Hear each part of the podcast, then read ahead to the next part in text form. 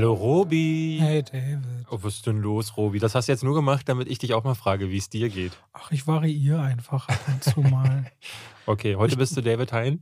Ich könnte heute, soll ich den ganzen Podcast mal so reden? Ja, mach das mal. Hi Leute. Letzte Woche haben wir viel Feedback bekommen, mal wieder. Ich habe manchmal das Gefühl, dass ich fühle mich so obsolet bei diesem Podcast, weil die Gästefolgen, ich das, sag's sind, ja. Ich sag's das ja. sind die Folgen, wo immer die ganzen Kommentare, Mann, das war mal wieder richtig gut. Da fühlt sich richtig schlecht bei, habe ich das Gefühl. Ja, danke. Danke an Max nochmal. Wir haben natürlich viele Vorschläge bekommen. Ganz viele Leute haben mich gefragt. Was hat Robert eigentlich gegen äh, Wolfgang M. Schmidt, weil er da so reagiert hat? Hast du Wirklich? diese Fragen auch bekommen? Gar nicht. Okay, nicht aber ich, eine. nicht eine. ich habe mehrere bekommen tatsächlich. Ich habe nichts gegen Wolfgang M. Schmidt. Ich habe, ich gucke so gut wie nie andere Kritiken. Es ist auf jeden Fall, ich, diesen Stil so mit Anzug und so. Ich bin ja selbst ein Fan von einem gut sitzenden Anzug und so. ja. Und dann mit so einer Bücherwand hinten. Es ist ein eigener Stil. Es ist nicht mein Stil, aber ich habe nichts gegen Wolfgang M. Schmidt. Jetzt muss man mal dazu sagen, ne? au- auch wenn man jetzt zum Beispiel jemanden persönlich gar nicht kennt oder Ja, wir so. kennen uns auch überhaupt nicht. Ja, sind eben. Sie begegnet? Ne, also du kannst gegen ihn menschlich gar nicht haben. Ähm, und ich glaube, es gibt ja sehr viele Leute, die seinen Content spaltet. Es gibt mehrere Filmkritiker, wo man sagen könnte, ja, das gucke ich dann jetzt halt nicht oder so. Ich weiß gar nicht, wie es bei dir ist. Guck- Du, du machst doch das, du sagst eigentlich gerade auf so eine unterschwellige Art, dass ich ein Problem mit ihm hätte, habe ich das Gefühl. Nee, also Du du. gibst so eine Nebenrechtfertigung für mein Verhalten, ihn Nein, nee, du, zu reag gucken. du reagierst. David, ja, ich sehe deine, du bist sehr klug hier. Du baust eine Feindschaft, nicht schlecht. Nein, äh, was wolltest du gerade fragen? Äh, nichts. äh, du, hast, du hast mir den äh, Wind aus den Segeln genommen. Ähm, aber ja, werden wir ja dann sehen, wenn Wolfgang Schmidt da ist, ob du wirklich ihn nicht, nicht ich weiß leiden gar nicht, wie ich ihn kannst. kontaktieren könnte. Das wüsste ich Und jetzt darf auch man nicht. ihn dann wollen? Nee, darf man nicht nennen, ne? Ich bin mir nicht sicher. Wenn er das Robi sagt, sage ich wolle. Dann, dann kannst du ihm ja erklären, warum du dich weigerst, seine Videos zu gucken. Ich weigere. Ich verstehe Das es nicht. du schon wieder Ich klingt es so, als würde ich explizit nur seine Videos. Ich, Ich gucke auch deine Videos nicht. Ich gucke gar keine. ja, aber äh, das kannst du ja dann auch mal mir erklären, Wobei stimmt, warum meine Netflix-Video wollte ich wirklich gucken. Das hat mich interessiert tatsächlich. Habe ich nicht gemacht, weil ich gucke so viele andere Sachen. Heute ist wieder so ein Tag, ich bin zum Glück habe ich Musik auf dem Weg gehört. Kennst du das, wenn man eigentlich, äh, ja klar, ich glaube schon, du kennst das, wenn man eigentlich einen richtig tollen Job hat, aber über die ganze Zeit stellst du irgendwann fest, du machst immer nur Aber Dinge. findest, findest du das nicht irgendwie auch, äh, äh, jetzt mal ganz ehrlich, äh, findest du das nicht irgendwie auch komisch, dass du gar keinen Respekt vor, dem, vor der Arbeit von deinen Peers hast, so? also auch von mir? mein Peers? Ja, also deinen Kollegen? Na, ich glaube, es wäre so, mh, ähm, nee, nee, also, also das hat mit Respekt nichts zu tun. Naja, also ich bin ja, dein, ich bin ja Weil wirklich dein Kollege andersrum- und Freund. andersrum. Und du guckst ja gar nichts Andersrum, du guckst ja meine Videos nicht, ich verstehe es nicht. Ne? Also das ist bei mir, glaube ich, ein Mindset. Das hat gar nichts mit dir zu tun, wobei ich ein paar Sachen mir auch an, anschaue, weil das Netflix-Video wollte ich mir wirklich anschauen, weil mich das interessiert hat, äh, wie du das aufarbeitest. Aber äh, ich gucke irgendwie gar nicht so wahnsinnig gern YouTube. Es ist irgendwie so, ich, ich weiß, also wenn wir aus einem Film rauskommen, wir diskutieren über den Film oder wir sitzen hier im Podcast und reden über den Film, wir setzen uns ja damit komplett auseinander. Aber was, also was soll ich machen? Das ist gar nicht, ich, ich irgendwie hege kein, kein, kein intrinsisches Interesse. Ich würde das nur machen, weil ich es machen soll. Und das ist irgendwie der falsche Ansatz. Ey, du musst- Findest du dich respektlos verhandelt, weil ich, Ich finde es gucke? komisch. Also ich bin ganz ehrlich, ich finde es komisch. Also wirklich alle meiner Freunde, ob das jetzt Max sind, ob das äh, äh, Flo, Tim, also auch Leute, die selber YouTube Ja. machen, äh, schreiben mir auch mal von sich aus. So, ey, ich Also niemand meiner Freunde guckt meine YouTube-Videos. Ey, Ist, glaube ich, bei deiner, bei der Fülle an Videos, die du auch machst, so ist es auch aber auch so. Quatsch, auch alle so. Videos Die Leute fragen mich immer so bei bestimmten Filmen, wo sie hingehen, was sagst du dazu, anstatt sich eine Kritik anzugucken. Also niemand meiner Familie, also oder meiner Freunde guckt meine Videos. Ich finde es eher komisch, warum ich, also weil ich habe das Gefühl, du interessierst dich für meine Arbeit gar nicht. Und das ist komisch, weil du ja mit mir zusammenarbeitest. Und das ist irgendwie so ein Widerspruch. Nee, aber so ist das eigentlich gar nicht. Nee, so ist das wirklich Nee? nicht. Ich denke immer, ich denke immer, dass das tiefergehende zum Beispiel bei deiner Arbeit sind eigentlich alle Gedanken, die wir so teilen, wenn wir unterwegs sind oder wenn wir hier im Podcast Ja. darüber reden oder vor der Pressevorführung oder danach. Ich glaube, was dann als Video kommt, ist quasi nochmal eine Aufarbeitung dessen. Aber ich, wenn du es, also wenn, also erst einmal, es ist keine, keine gewollte Respektlosigkeit. Das muss ich erst okay, das heißt nicht, Naja, dass es na- keine ist. Gen- naja, ja genau. Es geht ja immer um, Ja. es ist ja immer das Sender- und Empfängerprinzip. Ja. Deswegen ist es wichtig, darüber zu reden, warum empfindet jemand, also warum empfindest du es zum Beispiel Ja. als komisch, du sagst, glaube ich, komisch, um abzuweichen, abzumildern, dass du es wirklich ein bisschen respektlos empfindest. Naja, ich finde, nee, es ist wirklich macht es dich traurig? komisch ist wirklich ein Wort, was ich benutze, wenn mich etwas verwirrt. Und ver, äh, es ist gar nicht, dass ich das äh, scheiße oder respektlos finde. Ich, ähm, ich meine, ich will nicht von mir auf dich schließen, so, weil ich, ich gucke zum Beispiel alle deutschen Filmkritiker. Jetzt auch nicht, äh, ne, es ist jetzt gibt, gibt einige. du das ganze Video von Anfang Anfang bis Ende nee, dir an? das nicht, aber ich will manchmal schon wissen, wie baut derjenige das auf, was hat die Person dazu zu sagen. Wir arbeiten ja nun auch mit so Leuten wie Cinema Strikes Back, wie mit Filmstarts, mit Moviepilot zusammen und irgendwie, ich, ich, also nicht nur, dass ich gerne ein Bild davon habe, was machen die anderen, aber irgendwie merke ich, man hat ja auch eine Connection zu den Leuten irgendwie und ich möchte gerne wissen, wie arbeiten die, was machen die. Ähm, das ist so Interesse. Nun kann ich verstehen, wenn man sagt, so, äh, da habe ich kein Interesse dran, aber bei den Leuten, die dir wirklich nahestehen, äh, verstehe ich irgendwie. Ich rede gar nicht so wahnsinnig gerne über Film, ehrlicherweise, mit anderen Leuten. Das also mit dir jetzt im Podcast zum Beispiel, Ja. da, dann ist es schon so ausgiebig einmal im Monat. Und ich finde auch, also ich für mein Empfinden bin froh, dass ich mit dir einen so klugen und gebildeten Gesprächspartner habe, der mir oft auch andere Perspektiven aufzeigt, dass ich auch so merke, ich habe gar keinen, ich habe keinen großen Bedarf, weil Film die Okay. ganze Zeit mich so sehr umgibt und Serien, ich bin dann einfach so satt bei dem Thema. Aber wir haben darüber ja auch geredet, ähm, dass du ja oft gesagt hast, du kannst dir gar nicht vorstellen, gar keine Lust zu haben, einen Film zu sehen. Ja. Und habe ich immer gesagt, weil ich halt diesen YouTube-Kanal jeden Tag bespiele, ist es irgendwann so viel, dass ich versuche, so ganz klar meine Freizeit abzugrenzen mit den gleichen Leuten. Also Mhm. einem Wolfgang M. Schmidt, mit Batz und so weiter. Mit denen über alles andere als Filme und Serien zu reden, finde ich ehrlich gesagt viel, viel spannender, weil ich da das Gefühl habe, ich lerne dann ganz viel über die Menschen. Und das finde ich persönlich sehr interessant. Das auf jeden Fall. Also das will ich, das will ich gar nicht sagen. So, äh, ich glaube, das ist irgendwie äh, so ein Punkt, den ich, den ich, ähm, ne, weil du, du sagst dann wie vorhin so, ey, du wolltest das Netflix-Video gucken, hast du hast dann aber nicht gemacht. Und Ja, weil gestern, ich wollte es ich gestern gucken, ich eigentlich? wollte gestern gucken und dann habe ich The Boys, äh, die ersten beiden, weil ich wusste, vielleicht reden wir heute noch darüber, die ersten zwei Folgen und ein Viertel geschafft und dann war es 23 Uhr, dann gehe ich mit dem Hund noch raus, dann ist 24 Uhr, 7 Uhr stehe ich, ich bin dann einfach im Bett. Und dann ärgert es mich halt, und heute Morgen ist wieder keine Zeit, aber ich will es auf jeden Fall äh, nachholen. Aber jetzt haben wir schon einen interessanten Exkurs am Ja. Anfang. Was ich aber noch abschließend sagen wollte, ist, jetzt wo du deinen YouTube-Kanal ja selber mehr bespielst, Mhm. hast ja schon manchmal so durchgegeben, merkst du das, wie das ist, wie das Thema Film manchmal sehr domin also dominanter äh, präsent sein kann und es dann wichtig ist, dass man sich diese Freiräume schafft, die eben nicht so viel mit Film zu Na, tun was ich haben. auf jeden Fall merke, ist, und da hattest du recht, äh, es gibt so diese Tage, da merke ich, ähm, ne, wenn ganz viel Filme kommen, die, mit, die mich nicht interessieren, beziehungsweise eher so Phasen sind wie jetzt gerade, wo wir keine großen Highlights haben. Wir haben jetzt keinen The Batman oder einen kleinen Indie-Film, auf den ich mich besonders freue. Gerade ist so, oh, jetzt kommt als nächstes Minion 2. Bei Tor 4 habe ich so ein bisschen Angst. Lightyear haben wir jetzt gerade gesehen, war auch so ein Titel, wo ich dachte, naja, gucken wir mal. Und dann ist es eher immer so enttäuschend.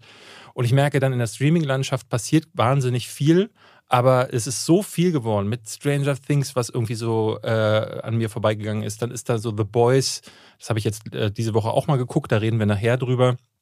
Ähm, aber auch so Sachen wie Obi-Wan, wo man sich eine ganze Zeit lang äh, irgendwie denkt, so wie wird das wohl? Und dann wird es halt richtig schrecklich. Ähm, ich merke, dass ich überfordert bin mit all diesen Inhalten. Da hatten wir neulich mal drüber gesprochen. Und bin vor allen Dingen damit überfordert, wie viel ich davon gucke und wie viel wirklich Zeitverschwendung ist. Also ich sitze super häufig da. Wir werden nachher bei Elvis nochmal drüber sprechen. Ähm, Elvis ist mal wieder so ein Fall gewesen, wo ich das Kino verlassen habe.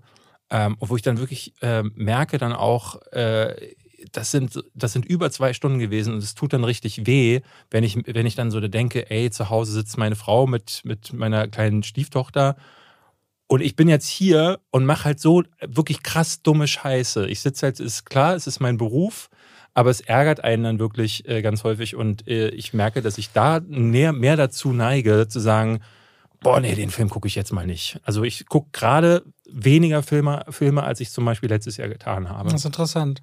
Ich finde halt, äh, noch, noch noch eine Sache dazu sagen, es ist ja auch ein Dilemma. Egal welches Thema du jetzt nimmst, was, was soll man denn machen, wenn man kein Intrinse, äh, keine intrinsische Motivation hat und dann auch noch quasi von außen so die Frage kommt, ja, warum machst du das nicht mal? Mach doch mal.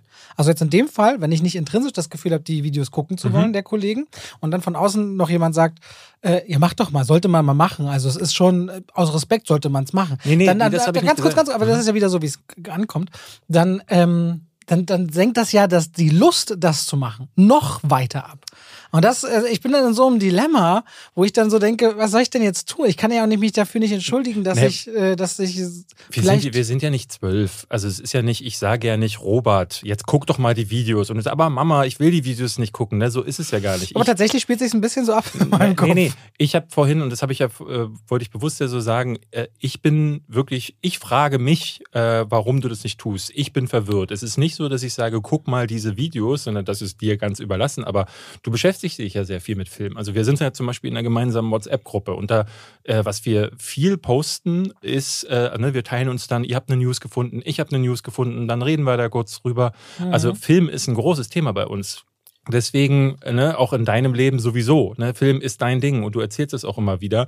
Und dann aber, wenn es um YouTube geht oder, zum, oder ich sag dir, wie es bei mir ankommt, wenn es um deine Kollegen geht, dann hört dieses Interesse plötzlich auf. Das verstehe ich dann nicht. So. Und das würde ich noch verstehen, wenn es irgendwelche Leute sind, die du nicht kennst, aber bei mir dann schon. Und ich, äh, ich, ich wirklich frage mich so, Warum, warum in dem Moment? Warum äh, willst du da plötzlich dich mit Filmen nicht mehr beschäftigen? Und das ist das Einzige, was ich mich frage. Ja, ich weiß auch du nicht. Ma so ein, du machst letzten Endes, was du willst und ja, ich bin dir ja gar nicht böse. Ich kann es ja auch nicht Meine sagen. Frau zum Beispiel guckt meine Videos auch nicht. Und ich sage dir ganz ehrlich, ich finde es weird, weil äh, ich gucke alles, was sie macht. Und, äh, sie, ja gut, aber das ist ja viel weniger, oder? Ich meine, natürlich, aber ich habe mir zum Beispiel, bevor, als ich sie kennengelernt habe, ihr, ne, ihr kennt das, äh, ihr lernt jemanden kennen und in unserem heutigen Zeitalter gehst du auf Instagram, guckst dir die alten Fotos von, du willst, du erlebst den Menschen ja heute anders als früher, der dir seine Lebensgeschichte erzählt hat. Heute kannst du ihn ja googeln, gerade bei äh, Personen des öffentlichen Lebens wie uns oder eben meine Freundin ist ja Schauspielerin und habe dann so alte Fotos äh, gesucht und habe dann, weil ich dachte so, ich will von dieser Frau alles aufsaugen.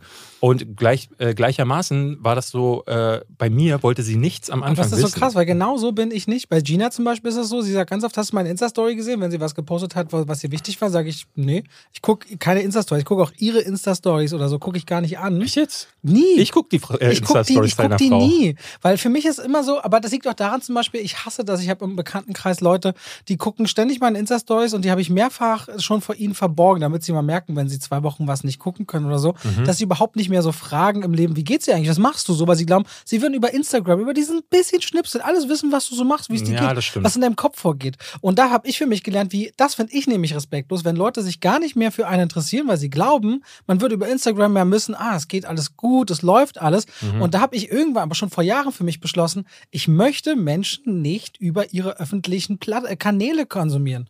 Ich will mit den Menschen, wenn dann, also reden und über, das ist für mich die Qualität. Okay, das ist ein Punkt. Ja, das ist ein Punkt, aber das erklärt für mich zum Beispiel auch, warum ich ähm, zum Beispiel das Netflix-Video, ich würde keine Kritik von dir gucken, weil ich der Meinung bin, alle über die Meinung über Film tauschen wir uns aus. Aber Netflix finde ich zum Beispiel spannend, weil ich auch erst dachte, okay, ich habe nur erstmal geguckt, äh, wie ist der Titel und wie lang ist das Video, weil ich dachte, okay, sagt jetzt bloß kurz die Sachen, die man so weiß, dass sie 200.000 Abos verloren haben und sie sollen 2 Millionen verlieren und der Aktienkurs und so. Aber dann dachte ich, es waren wie 17 Minuten, glaube ich, das Video. Dann dachte ich, mhm. okay, da muss ja was drin sein, was mir, da muss ein Blickwinkel drin sein. Und den, deswegen wollte ich mir das, habe ich mir das auf die Watchlist gepackt. Ja, also ich, ich, ich gucke aber. Also aber ich glaube, das letzte ist jetzt der eigentliche Kern, auf den ich spät gekommen bin, dass ich selbst vielleicht ein bisschen, nicht ein Trauma habe, aber geschädigt davon bin, dass ähm, Leute mich konsumieren aus dem Freundeskreis und nicht mehr nach mir fragen. Ah, okay. Und das habe ich vor allem aber auch gegenüber solchen Menschen immer wieder auch betont und es ändert sich nicht.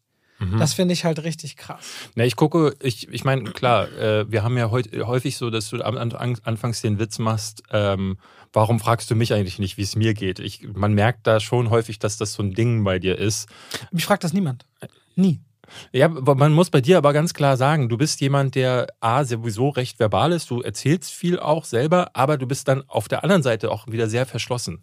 Also es ist nicht so, dass man an den privaten Robert Hofmann jetzt besonders doll rankommt. Oder dass aber man wird auch nicht gefragt. Ja, aber ich, wir haben das auch schon häufig gehabt, dass wir so zusammengesessen haben und ich habe dich dann ein paar Sachen gefragt. Da merke ich dann auch schon so, äh, wenn es dann wirklich zu emotional werden könnte oder Themen, die dich wirklich auch belasten, da redest du nicht drüber, das möchtest du nicht. Nicht zwangsläufig immer, das, das stimmt nicht unbedingt. Ich merke aber vor allem, wenn ich zum Beispiel mal ruhiger unterwegs bin, weil ich nachdenklicher bin, Aha. dann merke ich oft, dass Leute zu mir sagen, Robert, was ist denn los? Genau. Das, das ist richtig krass. Auf. Das ist richtig das krass. Das sagt Gina auch immer, äh, weil ich sage immer zu ihr, guck mal Gina, ich habe ein großes Problem.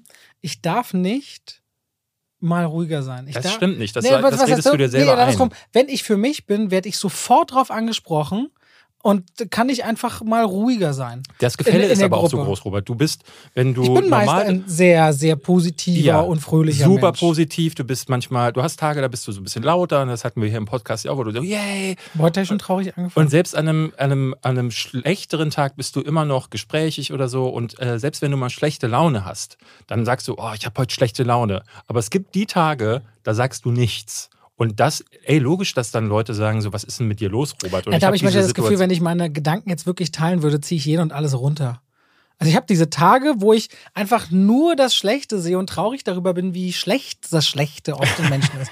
wo ich wirklich nur darüber nachdenke. Krieg, und das hat aber ganz, Bienen. und da muss ich sagen, da, da ist das Schönste, das sind immer aber die Tage, wo ich merke, dass ich für mich in der für mich persönlich besten Partnerschaft bin, weil ich da jemanden habe, der das alles versteht und sehen und nachvollziehen kann. Und das finde ich, aber das ist auch wichtig, finde ich, für so eine Balance, dass man nicht immer fröhlich ist und merkt, also man finde bei Menschen, die sehr, sehr fröhlich sind, merkt man, da ist irgendwas vergraben. Da gibt es diese tiefen Wasser und das, äh, und das lässt man nicht raus. Und eigentlich Ja. rede ich sogar sehr gerne darüber. Eigentlich rede ich sehr gerne darüber, ehrlicherweise. Aber nicht so in der Bahn mit tausend Störgeräuschen und jetzt Alexanderplatz, Umsteig in die U5. Also ich würde dir da so bedingt recht geben. Bedingt. Okay, aber was ich merke, ist, dass ich äh, selber zum Beispiel, wenn Das wird wir, jetzt hier ein neuer Podcast. wenn wir am Dienstag nicht über, noch nicht drüber gesprochen haben, ich gucke mir vorher insofern alle deine Videos an, weil ich will einfach wissen, was du denkst. Ich möchte wissen, ähm, weil wir, wir haben das ganz häufig, du sagst so, ah, jetzt gucke ich mir den auch noch an, wenn ich gesagt habe, der Film ist scheiße oder er ist schlecht oder Ja. ähm, wir, aber warum machst du das? Weil, im weil ich Podcast, wissen möchte, ich möchte wissen, was du sagst. Aber warum? Werde ich doch im Podcast sagen. Na, ich bin interessiert an deiner Sicht. Hm, Ich, aber für mich, also für mich wirkt es wiederum so, ähm, als möchtest du dich vorbereiten, um vielleicht nicht in eine zu krasse Überraschung reinzulaufen. Nee, das ist gar nicht. Wir, wir, haben, wir haben auch häufig so, ähm, jetzt mal ein ganz konkretes, konkretes Beispiel. Ja. Ähm, Hustle zum Beispiel. Da war Äh, ich sehr überrascht heute, was du mir gesagt hast. Genau. Ich, äh, ähm, bei Hustle gestern ähm, habe ich äh, sofort als erstes, nachdem der Film vorbei war, äh, den ich fantastisch fand, würden wir nachher drüber sprechen, äh, wenn wir mit unserem anderen Kram durch sind, äh, habe ich geguckt, was du gesagt hast, weil, weil du bist die erste Anlaufstelle, wo ich denke, so das ist die, die Person, die mir am nächsten steht, deren Meinung ich am nächsten schätze. Ich will wissen, was du denkst. Dann habe ich deine Wertung gesehen, dachte so, hä? Was habe ich dir gegeben? Sechseinhalb. Sechseinhalb äh, gesamt und äh, nee, ja, gesamt und und sieben, so? sieben im Genre. Aha. Und ich dachte so, hä? Hab ich, ne? Und bin sofort ins Grübeln gekommen, hä, habe ich irgendwie was übersehen warum? oder so? warum? Warum? Na, weil Also ich deine warum- Meinung schätze. Ja, aber warum bringt das sofort, also warum fragst du dann dich, ob deine Meinung. Na, also, das wird, ich glaube, sowas pa pass, passiert automatisch, dass man halt so denkt, so, oh, wenn jemand, der einen, einen klaren Blick auf Film hat und der gibt. aber habe ich das? Das ist ja die ewige Frage. Ja, aber du hast einen, wir haben doch hier schon tausendmal drüber gesprochen, du hast einen emotionaleren Ansatz. Und Ja, ja. gerade du, weil ich hätte wetten können, dass du den fantastisch findest, weil du, du magst diese eher äh, diese heroischen Stories, diese Sportfilme, Musikfilme, Biopics ist dein Ding, kann man ganz klar sagen. Adam Sandler ist dein aber ist ja Ding. kein Biopic, oder? Ist die, existiert die Figur wirklich? Nee, nee, ist nee, nur nee. so eine Underdog-Rocky-Story. ja, aber so ein ich bisschen. glaube, der, äh, der Typ in Hustle, äh, der den äh, Basketballer spielt, Der ist ein NBA-Spieler, Der ist ein NBA-Spieler, ja, genau. ja. Und ich hatte so ein bisschen das Gefühl, dass es vielleicht tatsächlich auf seiner, seiner wahren Geschichte basiert. Ich habe mich noch nicht genügend darüber informiert, über den Film. Aber dachte dann so, wenn Robert den, dem 6,5 gibt, was steckt da dahinter? Ich habe das Video dann nicht geguckt, weil es spät, es war gestern Nacht um zwei, aber dachte, ich bin gespannt, was wir heute da darüber zu, zu reden haben. Und das finde ich so, das macht bei mir gedankenmäßig was. Ich merke dann, dass ich denke so, oh, interessant, es gibt eine andere Perspektive von jemandem, von dem ich gedacht hätte, dass er ihn besser findet. Und da finde ich, freue ich mich Also, dann auf das Gespräch. Ich glaube auch am Ende ist es so, dass, dass mich an Menschen neben der Sache, ob sie, was sie, so der Mensch als Privatperson, wenn man, wenn ich mit wenn dem spreche, was mich so wahnsinnig interessiert und was für mich Bindung ausmacht, ist, ähm, glaube ich, dann in erster Linie Leidenschaft. Also ich würde jetzt zum Beispiel sagen, am allermeisten feiere ich Leute dafür, wenn sie was mit Leidenschaft machen. Bei dir ist es halt Filme und Serien. Bei lass es ein Schlosser sein, der gerne Zäune schmiedet, die geschwungen, was auch immer. Sagen, geil, du machst das mit Leid. Ich muss das nicht verstehen.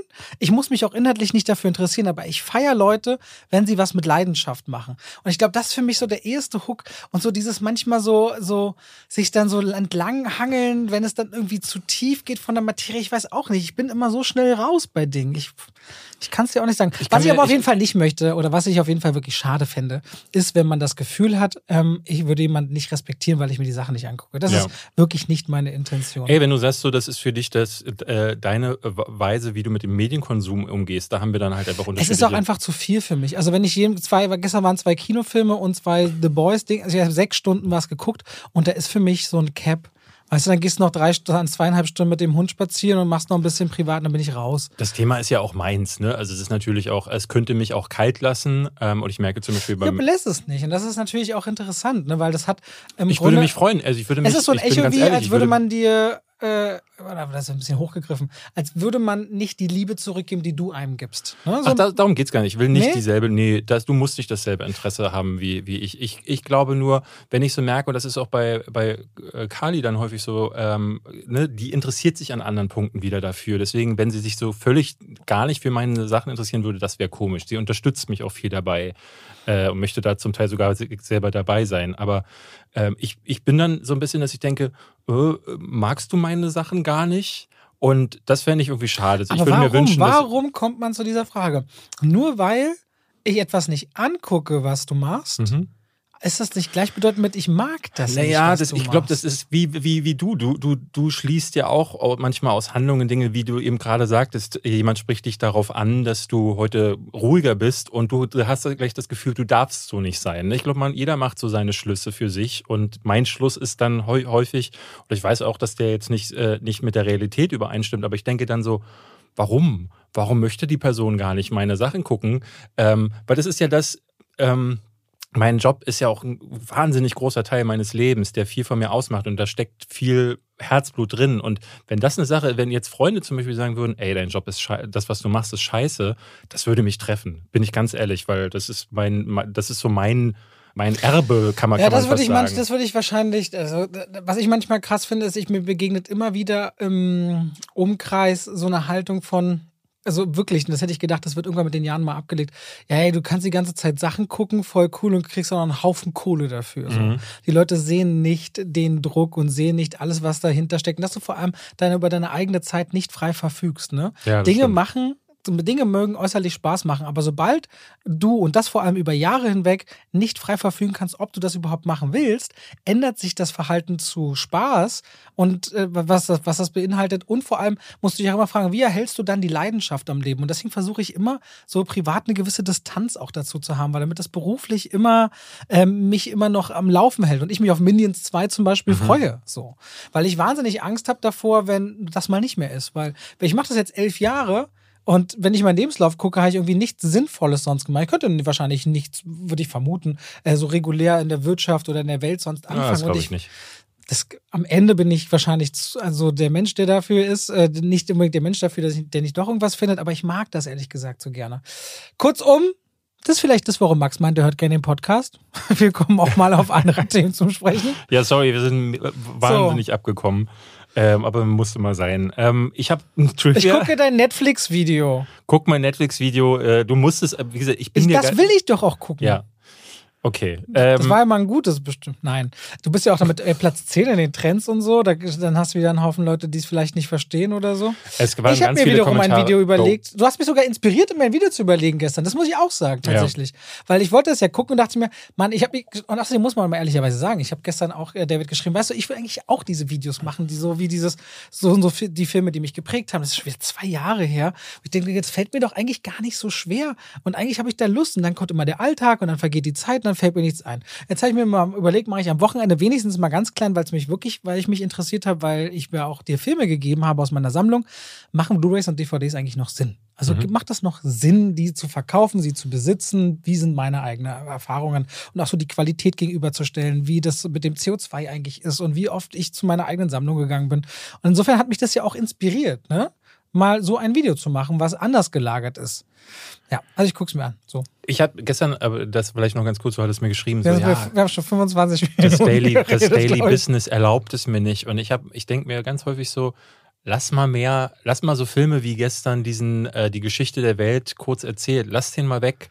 Weil das, was, das, der macht 15.000 Klicks, interessiert keine Sau außerhalb äh, äh, von einem, so, so einem kleinen Ich will ja ab und zu mal wieder so eine deutsche Sache mir angucken. Außerdem lief der als der, äh, der PV unmittelbar vor Lightyear und da wusste ich, hey, das kann ich dann quasi mitnehmen, weil du ja, weißt, dass ich drei Stunden Bahn fahre, wenn ich einmal zur PV war. Es sind manchmal ganz praktische Gründe. Ja. Ähm, ich könnte das, was soll ich dann stattdessen machen, die 100 Minuten oder 90 Minuten? Na, ein neues Video ausdenken? Nein, oder, also ich meine, wenn du zum Beispiel mal einen Tag nicht in die Stadt fahren musst, weil äh, du irgendeinen blödsinnigen Film guckst, äh, der dann eigentlich untergeht, so oder eine, ein Trailer-Break von dem neuesten deutschen Film von Bully Herbig. Ja, ich weiß, dass du In meinen Film, meinen Kanal ummodeln würdest. Ich, will dann, wahrscheinlich. ich, ich glaube, du selbst sagst ja, du bist traurig, dass du nicht mehr Zeit dafür hast. Und ich sage dir, du hast die Zeit dafür. Du hast nur eine andere Gewichtung auf deinem Kanal für dich entschieden. Und ich glaube, du Ja. musst dann einfach über deinen eigenen, deine eigenen gesetzten Grenzen springen. So machst du es ja dann jetzt auch. Aber du weißt ja, wie es manchmal ist mit den, mit dem, mit so verschiedenen Rhythmen, die man sich aufbaut, und damit alles so irgendwie ineinander passt und dann, ja, du hast recht. Aber manche Dinge gelingen einem nicht so einfach. Weißt du auch. Deswegen, aber deswegen, ähm, ich will dich gar nicht nerven damit. Doch, ich glaube, du. ich sag's dir, ich sag's dir einfach nur immer mal ab und zu, damit du daran erinnert wirst, dass du da die, du hast die Power. Du kannst es entscheiden. Schön. So, ich habe jetzt ein Trivia für dich. Äh, Robert, hast du schon mal von dem Film Winnie Pooh Blood and Honey gehört? Klar. Ja? Nein. Winnie Pooh kennst du, ne? Blood and Honey ist ein Horrorfilm, der nächstes Jahr erscheinen soll. Oder vielleicht sogar noch dieses Jahr. Ich bin mir ganz unsicher. Von ist ein wem? kleiner Indie-Film, irgendwelche Darsteller, die keiner kennt. Das laut, laut Disney ist doch ein Lizenzrecht bestimmt auf Und den da haben wir da- das Thema äh, des heutigen, so, okay. des heutigen Trivias, denn Winnie Pooh, der originale Winnie Pooh, ist gar nicht mehr urheberrechtlich geschützt. So wie Popeye. Äh, ich bin mir gar nicht sicher, ob es bei Popeye ist. Ich habe hier ein paar andere Sachen dabei, aber ist Popeye, Popeye mittlerweile Ich Public glaube, vor Domain? drei oder vier Jahren war der irgendwie 70 Jahre alt und dann laufen ja so Rechte, zumindest in Deutschland, glaube ich, oder so aus. Auch in den 70 USA. Auch in- 70 Jahre genau. oder sowas, ne? Also es ist konkret so, Winnie Pooh ist mittlerweile nicht mehr rechtlich geschützt. 1926 wurde das von Alan Alexandra, äh, Alexander Milne, wurde das originale Buch geschrieben. Da kommen dann Charaktere wie Pooh drin vor und wie Ferkel. Und nach 95 Jahren verfällt das Urheberrecht äh, von, von, äh, ne, von Dingen, wenn es nicht nochmal neu beantragt wird. Zum Beispiel von dem Estate eines, ne, wie zum Beispiel beim äh, bei J.R.R. Tolkien Estate oder so. Und äh, das ist in dem Fall passiert bei Winnie Pooh im Jahr, im Januar 2022. Also seit Anfang dieses Jahres kann, könnt ihr zu Hause, wenn ihr wollt, und du, Robert, du könntest jetzt einen Film mit Winnie Pooh machen oder mit Ferkel. Warum hat sich keiner nochmal die Rechte gesichert an Winnie Pooh? Das ist, äh, das, äh, also ehrlich gesagt, ich habe so beim, beim Nachlesen über diese ganzen Themen auch so, merkst du, das ist ein ultra komplexes Thema. Äh, da kommen wir gleich dazu, weil es da unterschiedlichste Ausformungen gibt. Jetzt mal so als, als kleines Beispiel, kennst du den Film äh, Ist das Leben nicht schön? Dieser, dieser uralte Klassiker, wo am Weihnachten Ich verwechsel das immer mit Roberto Benini, das ist der. Genau, das ist der Schwarz-Weiß-Film, wo er von einem Engel quasi ein anderes, alternatives Leben geschenkt wird. Ich glaube, Cary Grant ist der äh, Darsteller. Der lebt mit seiner Familie, aber irgendwie Arbeit nervt und er sagt dann, Mann, wäre doch alles anders gekommen. Und am Ende des Films merkt er dann, ah nee, dieses andere Leben, das will er gar nicht. Ähm, und äh, er hätte dann seine Frau nicht kennengelernt, seine Kinder nicht bekommen und deswegen möchte er sein anderes Leben zurück und dann ist das, ist das Leben nicht schön. Er rennt dann, er rennt äh, äh, schreiend durch die Stadt, wie glücklich er ist äh, bei Schnee. Das ist, glaube ich, ein Film, den Kevin bei Kevin allein zu Hause guckt und so. Also äh, großer Klassiker, ich mag den sehr. Der ist mittlerweile Public Domain seit den 70er Jahren, aber nur die Bilder. Also nur die Bilder, weil das Skript basiert auf einem Buch, das immer noch urheberrechtlich geschützt ist, das vorher erschienen ist. Und deswegen kann man den Film, die Bilder könntest du benutzen, aber du darfst den Soundtrack und die, die Wörter nicht benutzen. Bei Winnie Pooh ist es zum Beispiel so, erst 1928 kamen Charaktere wie Tigger dazu. Deswegen ist Tigger noch urheberrechtlich geschützt. Mhm. Erst in zwei Jahren wird der äh, äh, Public Domain, so nennt man das. Und Winnie und Ferkel aber schon. In den 60ern hat dann Disney die Rechte gekauft. Und alles, was Disney damit gemacht hat, ist weiterhin rechtlich geschützt. Das heißt, wenn du Winnie Pooh aussehen lässt wie in den Disney-Cartoons und, glaube ich, auch dieselben Klamotten tragen, tragen lässt, dann wäre das schon ein äh, Copyright. Copyright Infringement. Aber dieser Horrorfilm jetzt zum Beispiel, äh, Blood and Honey, der da von ein paar Films gedreht, äh, Fans gedreht wurde, der benutzt wohl das Aussehen des Original Winnie Pooh Bären und hat, glaube ich, auch auf Ferkel verzichtet, damit sie da gar keine äh, Risiken eingehen. Und das fand ich insofern interessant, dass sowas überhaupt möglich ist. Also es äh, gibt dann, du könntest jetzt, äh, wenn du möchtest, alte Filme hochladen, die zum Teil äh, urheberrechtlich nicht mehr geschützt sind. Das Urheberrechtsgesetz gibt es in den USA seit 1790 ungefähr. Und in den äh, ersten Jahren äh, gab es diesen Schutz nur für 14 Jahre. Das heißt, wenn du ein Künstler warst, ein Bild gemalt hast oder Filme gab es ja damals noch nicht, Ja. ähm, aber dann wäre der das eigentlich nur für 14 Jahre gesichert gewesen. Das wurde dann in den nächsten Jahren immer wieder erhöht, aber jetzt sind wir gerade bei dieser Schwelle, äh, wo 95 Jahre so der Standard sind. Deswegen ist zum Beispiel letztes Jahr The Great Gatsby ist auch Public Domain geworden. Und es gab dann am Tag danach gab es Leute, die bei Amazon Hörbücher von The Great Gatsby angeboten haben, Ja. äh, die sie selbst einfach, die haben sich das Buch genommen, haben den vorgelesen, haben das hochgeladen und das als Hörbuch von The Great Gatsby verkauft. Das ist halt tatsächlich das, was dann möglich wäre in solchen Fällen. Das ist total krass, weil zum Beispiel, ich hatte gerade nochmal parallel geguckt, weil Happy Birthday war, hat ja auch Copyright gewesen, ne? Mhm. Also äh, Happy Birthday to You konntest Mhm. du bis, ich glaube, 2016 eigentlich nicht öffentlich singen, ohne Geld abzuführen. Die Legende war immer, dass Michael Jackson die Rechte hätte, aber ich weiß jetzt nicht, wer, wie das genau mit der Rechtelage war. Es war nicht Michael Jackson und nicht Paul McCartney, aber das wu- wusstest du das? Dass Happy Birthday Ich auch das mal äh, irgendwie- nicht frei war? Und deswegen weiß ich ja noch, als ich geile Zeit damals gedreht habe für RTL, die Sketch-Comedy, hatten wir einen Sketch mit Happy Birthday to you, so eine Überraschungsparty. Und dann mussten wir einmal singen zum Geburtstag, viel Glück wegen des Textes. Ah, okay. Und dann mussten wir noch mal ein anderes Lied. Wir mussten den gleichen Sketch in drei Varianten drehen. Englisch, Deutsch und ein anderes Lied. Weil nicht klar war, ob diese ob Sache wir das nach, ob wir sei. nachher Ah. einkaufen können. Und geile Zeit hatte immer, weil wir so, wir hatten so Songtrainer mit bekannten Songs, die wir so lip sync und dabei, Mhm. einen Sketch, ge- dabei einen Sketch gedreht haben. Das war 2007. Und deswegen waren allein die Musikrechte mit das teuerste an der ganzen Serie damals, weil wir halt ganz viele bekannte Titel drin hatten in der Serie. Und bei Happy Birthday wusste man einfach nicht, wie teuer wird das werden. Äh, ja, ganz explizit. Da mussten wir mehrere Varianten drehen, fällt mir ein. Ja. Ja, seit den 2000ern gibt es zum Beispiel ja äh, auch deshalb so viele Sherlock Holmes-Variationen, also Serien, Filme. Ist das von Arthur Conan Doyle da irgendwie auch ist, ist, frei? ist, Sherlock Holmes ist mittlerweile Public Domain und äh, deswegen gibt es da immer wieder auch Copyright äh, Aber das ist doch so Klagen. eine bekannte Figur. Da muss doch irgendjemand sagen, hier Ich wollen wir... verstehe es auch ehrlich gesagt nicht. Also ich lese dir mal ein paar Filme vor, wo du jetzt auch sagen wirst, warum. Äh, A Star is Born, die Originalversion. fünf Filme ja inzwischen, ne? Ich, genau, und die allererste Version ist Ja. mittlerweile Public Domain. Äh, Das heißt, was kann ich damit machen? Kann ich komplett verwenden, zerschneiden, einfügen, Kannst du hochladen. Also was äh, hier ist wieder das Problem, ähm, weil es gibt es bei einigen Sachen, äh, zum Beispiel bei Night of the Living Dead, zum Beispiel der äh, Zombie-Klassiker von George A. Romero, äh, ist auch Public Domain, aber es wurde dann Jahre später, ich glaube letztes oder vorletztes Jahr, kam eine restaurierte Fassung von Warner Brothers raus und die wiederum, die ist geschützt. Das heißt, wenn du die veröffentlichen würdest, gäbe es ein Problem. Dasselbe gilt für A Star is Born. Da gab es auch nochmal aufgearbeitete Versionen äh, für die Veröffentlichung des letzten Filmes. Und die wiederum auch geschützt. Und das, ich verstehe es nicht. Ich verstehe nicht, wie das Material einer, das ist ja derselbe Film. Wie, wieso ist das? Der kann der eine Ich will mal geschützt fragen, weil ein guter Freund von mir, den kennst du auch, weil wir ja zusammen Stand-Up-Comedy waren, der ist ja, er hat eine Kanzlei und ist Ja. Markenschutzrechtler. Ja, der wird das wahrscheinlich auch mal ganz gut auflisten können. Also das wird, es gibt so wirklich so ein paar Sachen wie eben, das ist das Leben nicht schön, aber auch Last Man on Earth ist der äh, I Am Legend, kennst du ja mit Will Ja. Smith und davorher gab es noch ähm, Ich bin Omega mit Charlton Heston und davor mit Vincent Price eine Version, auch die. Mhm. Wenn du die wolltest, könntest du die jetzt auf deinen Kanal hochladen und das wäre, du könntest die Klicks und Aber das heißt so, der große Diktator mit Chaplin zum Beispiel, wo, nee, das ist in den 40, wann ist der? Nee, der ist nicht der, Public der ist in den Domain. 40 war, würde irgendwann werden. Ähm, nicht, wenn die Rechte erneuert werden, weil das ist ja mal so das Ding. Aber werden sie nicht nur erneuert, dadurch, dass eine neue Version dann ersch erscheint? Na, Oh, okay. sorry. So weit klar, konnte ich mich nicht reingraben, weil ich habe schon gemerkt, so schon dieses wenige Lesen über Winnie Pooh. David kann sein, sein erstes Staatsexamen machen. Genau. Und in Winnie Pooh, das muss man nochmal sagen, ich habe äh, ein Video gesehen ähm, von Christian Solmecke's Kanal, die haben ja so eine ganze Partnerschaftskanzlei und da gab es, die haben so alle möglichen Videos, was ich gar nicht wusste, die haben noch so einen Zweitkanal, wo sie alle möglichen Themen machen. Und da haben sie erklärt, dass es in Deutschland nochmal eine andere Sache ist mit Winnie Pooh, weil hier die Rechte wohl später nochmal beantragt wurden. Weshalb hier ist, in Deutschland ist Winnie Pooh noch nicht urheberrechtlich frei. Das heißt, wenn du jetzt einfach sagst, ich lade jetzt einfach die Bücher hoch oder was auch immer, dann machst du dich strafbar. Aber noch Also eine Frage, wenn ich die auf YouTube hochlade, wo der Gerichtsstand der USA ist.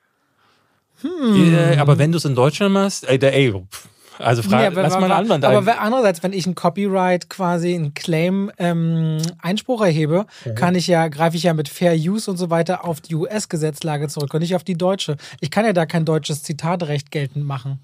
Insofern, ja, aber es ist ja hier genauso. Du kannst ja hier zum Beispiel auch nicht Fair Use anwenden, sondern hier gilt ja das deutsche Zitatrecht. Ja, aber das kann ich trotzdem nicht eingeben als bei, auf der Plattform selbst als Einspruchsgrund. Genau. Das kann ich Aber dann es- zwar verschriftlichen. Ich, ich würde mal gerne wissen, ich glaube, wenn du in, das hat ja noch niemand gemacht, wenn du in Deutschland mal durchstreiten würdest, dich wirklich vor Gericht, kein YouTuber hat das bisher gemacht, aber ich bin mir sehr sicher, dass wenn du hier hingehst und sagst so, hey, Moment, ihr erlaubt zwar das Zitatrecht nicht als, als Grund anzugeben, aber eigentlich gilt das hier in Deutschland. Ich wette, das gäbe einen Präzedenzfall und ich habe zumindest 400 Claims ungefähr bearbeitet in den Ja. letzten Monaten auf die Art und Weise und ich würde sagen, 90 Prozent der Claims wurden zurückgezogen mit der Zitatrechtbegründung, dass die gilt. Ehrlicherweise. Ja? Ja, ja. Ich habe fast, also ein Da kommt man Großteil fast gar nicht durch. Also ich habe das ja in der Vergangenheit auch schon versucht und üblicherweise kommt man gar nicht zu dem Punkt, dass man sich mit jemandem darüber unterhalten kann, das Zitatrecht überhaupt. Man kann da was eingeben als Begründung. Mhm. Ich nehme an, dass die EU, die, die den Claim gegeben haben, sehen dann, aha, deutscher Verleiher, deutscher Titel, deutscher YouTube-Kanal, das wird schon zusammenpassen. Ah, Aber eigentlich, man kann es auch, ich hatte in den Studios schon, dass die, da gibt es so die Lasso Group, ist ja ganz bekannt im Hintergrund, die dann die Rechte claimen. Äh, wie heute. Ich muss wirklich sagen, wir sind bei 30 Minuten und sagen jetzt gleich Hallo, herzlich 35 willkommen. Aber es ist auch mal anders. Herzlich willkommen zu So, zwei. haben wir es jetzt? Wir haben es Ja, jetzt. okay. Und damit herzlich willkommen zu zwei wie, Wie Pech Pech und Schwafel. Haben wir die Koro Heute noch nicht, es Boah. wird Zeit. Und damit schalten wir direkt mal rein in die Werbung und zwar geht es um die Koro-Drogerie. Die Koro-Drogerie ist eine Drogerie, wo ihr online haltbare Lebensmittel in großen Mengen erwerben könnt. Zum Beispiel Reis in 5 Kilo Packungen. Wir haben zu Hause Dinkel-Vollkornnudeln, die wir essen in 2 Kilo Packungen. Haferflocken, aber auch Hefeflocken oder andere Flocken, wenn ihr zum Beispiel morgens euch Porridge macht, so wie wir zu Hause. Bei uns auch. Also wir haben uns gestern Crunchy Müsli und das ist so geröstet. Grüßli. Grüßli. Haben wir so eine Riesenpackung bestellt, weil ich fresse das auf, wie als gäbe es kein Morgen. So, bei Erdnüssen ist David ja auch großer Fan. Kurzum, David wird auch nach und nach feststellen, dass die Produkte von der Koro-Drogerie wirklich auch eine richtig feine Qualität mit sich bringen. Und wenn ihr jetzt sagt, und ich kriege jede Woche immer mehr Nachrichten, wo Leute ihre Bestellungen fotografieren und mir schicken, ihr wollt das auch mal ausprobieren, die Koro-Drogerie. Der Preis ist fair, er ist transparent, ihr könnt ihn über Jahre zurückverfolgen. Es ist auch zu jedem Produkt wahnsinnig ausführlich alles aufgelistet, nicht nur natürlich an Inhaltsstoffen, sondern auch an Herkunft und Dingen, an allem, was dazugehört. Dann probiert doch die Koro-Drogerie mal aus. Ganz einfach, ihr geht auf deren Seite und über, dadurch, dass man den Weg über den Einzelhandel spart, ist das insgesamt natürlich auch für die Umwelt besser. Und Großverpackungen bedeutet natürlich weniger einzelne kleine Verpackungen. Wenn ihr jetzt sagt, da will ich einkaufen, könnt ihr sogar noch unseren Code, nämlich Schwafel 5, Schwafel als Wort, 5 als Ziffer, schöne Grüße an Max an dieser Stelle, eingeben und könnt nochmal 5% auf den eh schon sehr fairen Preis sparen. Danke an die Koro Drogerie und damit gehen wir raus aus der Werbung. Hinein. Rein in ein persönliches Gespräch, wo wir nochmal aufarbeiten. So was können wir wirklich, wir haben im Juli übrigens schon mal vorgeschickt, zwei Probleme. David geht in Urlaub eine Woche und ich gehe eine gute Woche in Urlaub, ist uns auch mal gegönnt. Und einmal werden wir aussetzen eine Woche mal und einmal werden wir einmal vorproduzieren. Wie oft habe ich jetzt einmal gesagt? Ich weiß es nicht. Und Dreimal. Dementsprechend können wir dann auch äh, Privat, Privatgespräche einfach mal so. Wir Ja. reden einfach, Einfach über mal andere reden. Dinge. Einfach die Leute reden. können mal, die können uns einen Themenpool schicken. Redet doch mal über das Thema so und so. Ja, aber wo schicken sie uns das? Ähm, Bei- dir per Post an die, wie hieß die Straße? Ähm, Warte. Wir könnten ein, wir könnten ein, das können wir machen. Sollen wir ein Schwafel ähm, äh, Postfach? Postfach? aufmachen? Das können wir Da wirklich hätten wir so ja. wirklich Briefe, wo wir es lesen könnten. Das fände ich eigentlich ganz nett. Oh, und dann schicken uns die Leute. Wir, ich, gestern hatten wir jemanden, der äh, uns äh, DVD, hat mir DVDs ausgeliehen. Mhm. Der ist zur Presseverführung gekommen und hat mir die ausgeliehen. Aber ich möchte auch Leserpost aufmachen und will, dass uns Leute kleine Ja, Kuscheltiere nähen. dann, dann machen wir, äh, sollen wir ein Postfach aufmachen, dann in deiner Nähe oder in meiner Nähe? Müssen wir mal gucken. in deiner Nähe. In meiner Nähe? Warum? Wobei du musst es dann alles in die Stadt tragen, dann in meiner ich Nähe. wohne auch in Berlin. Wollen wir nicht hier das Postfach aufmachen? Ja, können wir eigentlich machen. Ja. Und äh, lass uns ein Postfach machen. Okay, machen wir. Bis nächste Woche. Kostet 20 Euro im Jahr, glaube ich. Schaffen wir. Aber nicht, dass das so eine Schmach wie bei Aragon wird, den du nicht geguckt hast. das war wirklich blöd. Das war So, äh, wollen wir heute überhaupt über Filme reden? ungern. Aber komm, lass uns ein paar Sachen noch klären. Wir Lass haben Elvis gesehen. Ja, Elvis können wir notfalls aber schieben. Ja, Der kommt erst eine Woche. nächste Woche. Ja. Übernächste Woche sogar, glaube ich. ja, wir müssen auf jeden Fall über Lightyear reden. Ja. Wir müssen über The Black Phone reden. Mhm. Und über Hustle wollen wir auf jeden Fall reden. Ich will noch was zu Interceptor Ach nee, The Black sagen. Phone startet auch erst am 23. Lass uns erstmal reden. Lass Lass uns erst erstmal mal gucken, reden. wie weit wir kommen.